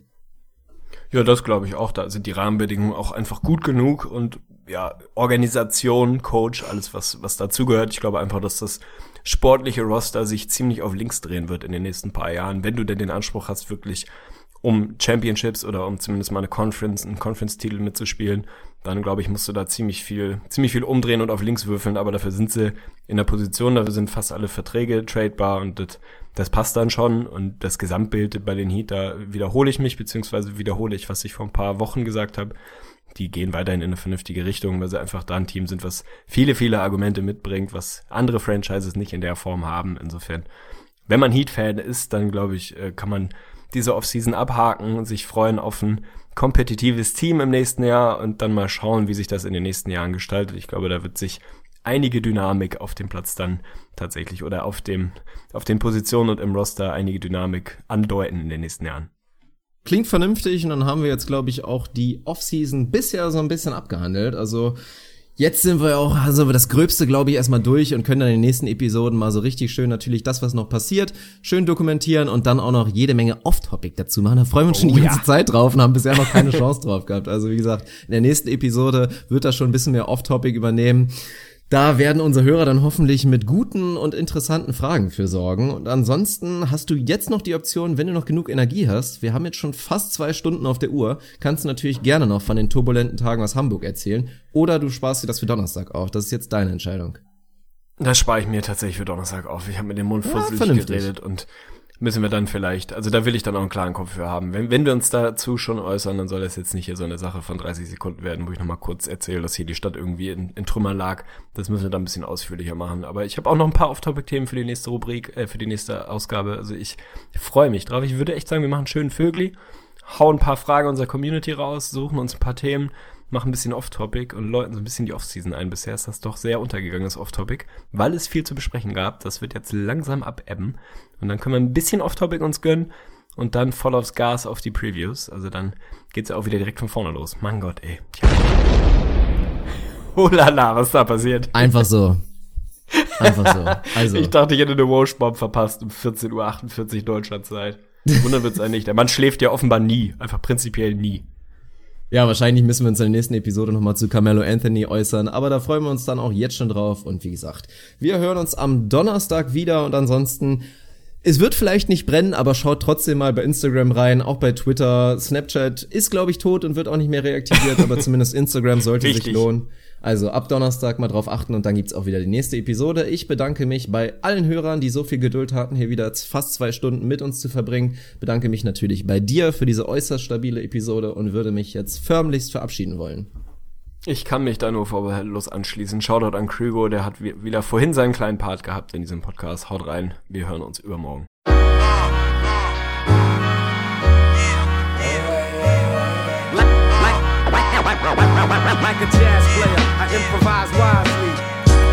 Ich lass dem Leben sein Lauf. Ich lass dem Leben sein Lauf, Lauf. Ich lass dem Leben sein Lauf. All der Stress in der Zeit geht nun weg, denn ich weiß, jeder Fall auf die Knie führt zur Selbstständigkeit. Bin oft schon gefallen wie ein Falke im Wind. Kann das Leben auch genießen, wenn der Falsche gewinnt. Wir haben Farben in den Augen und ein Rausch Rauschen im Moor sind völlig paralysiert, stehen zu Tausenden vor. Glastempeln, wo ein Affe seine Kerne verkauft. Man, es gibt Zeiten, da haben Kinder in die Sterne geschaut. Ich will raus, will hier weg, kein Applaus, kein Versteck. Einfach sein und befreien, was Vertrauen in mir weg. Du bist, wenn du denkst, wie ein Licht, wenn du rennst. Nur ein Schweif in der Zeit, der zerbricht, wenn du Trau mit. Ja, es ist zutiefst paradox, wenn ein Peace-Lager hofft, dass die Kriegslava kocht. Nur was bleibt, hä? Ist die Hoffnung auf Sein. Also drücke ich auf Stopp und befehle gemeinst. Ich lass dem Leben sein Lauf. Ich lass dem Leben sein Lauf, Lauf. Ich lass dem Leben sein Lauf. Ich lass dem Leben sein Lauf. Ich lass dem Leben sein Lauf.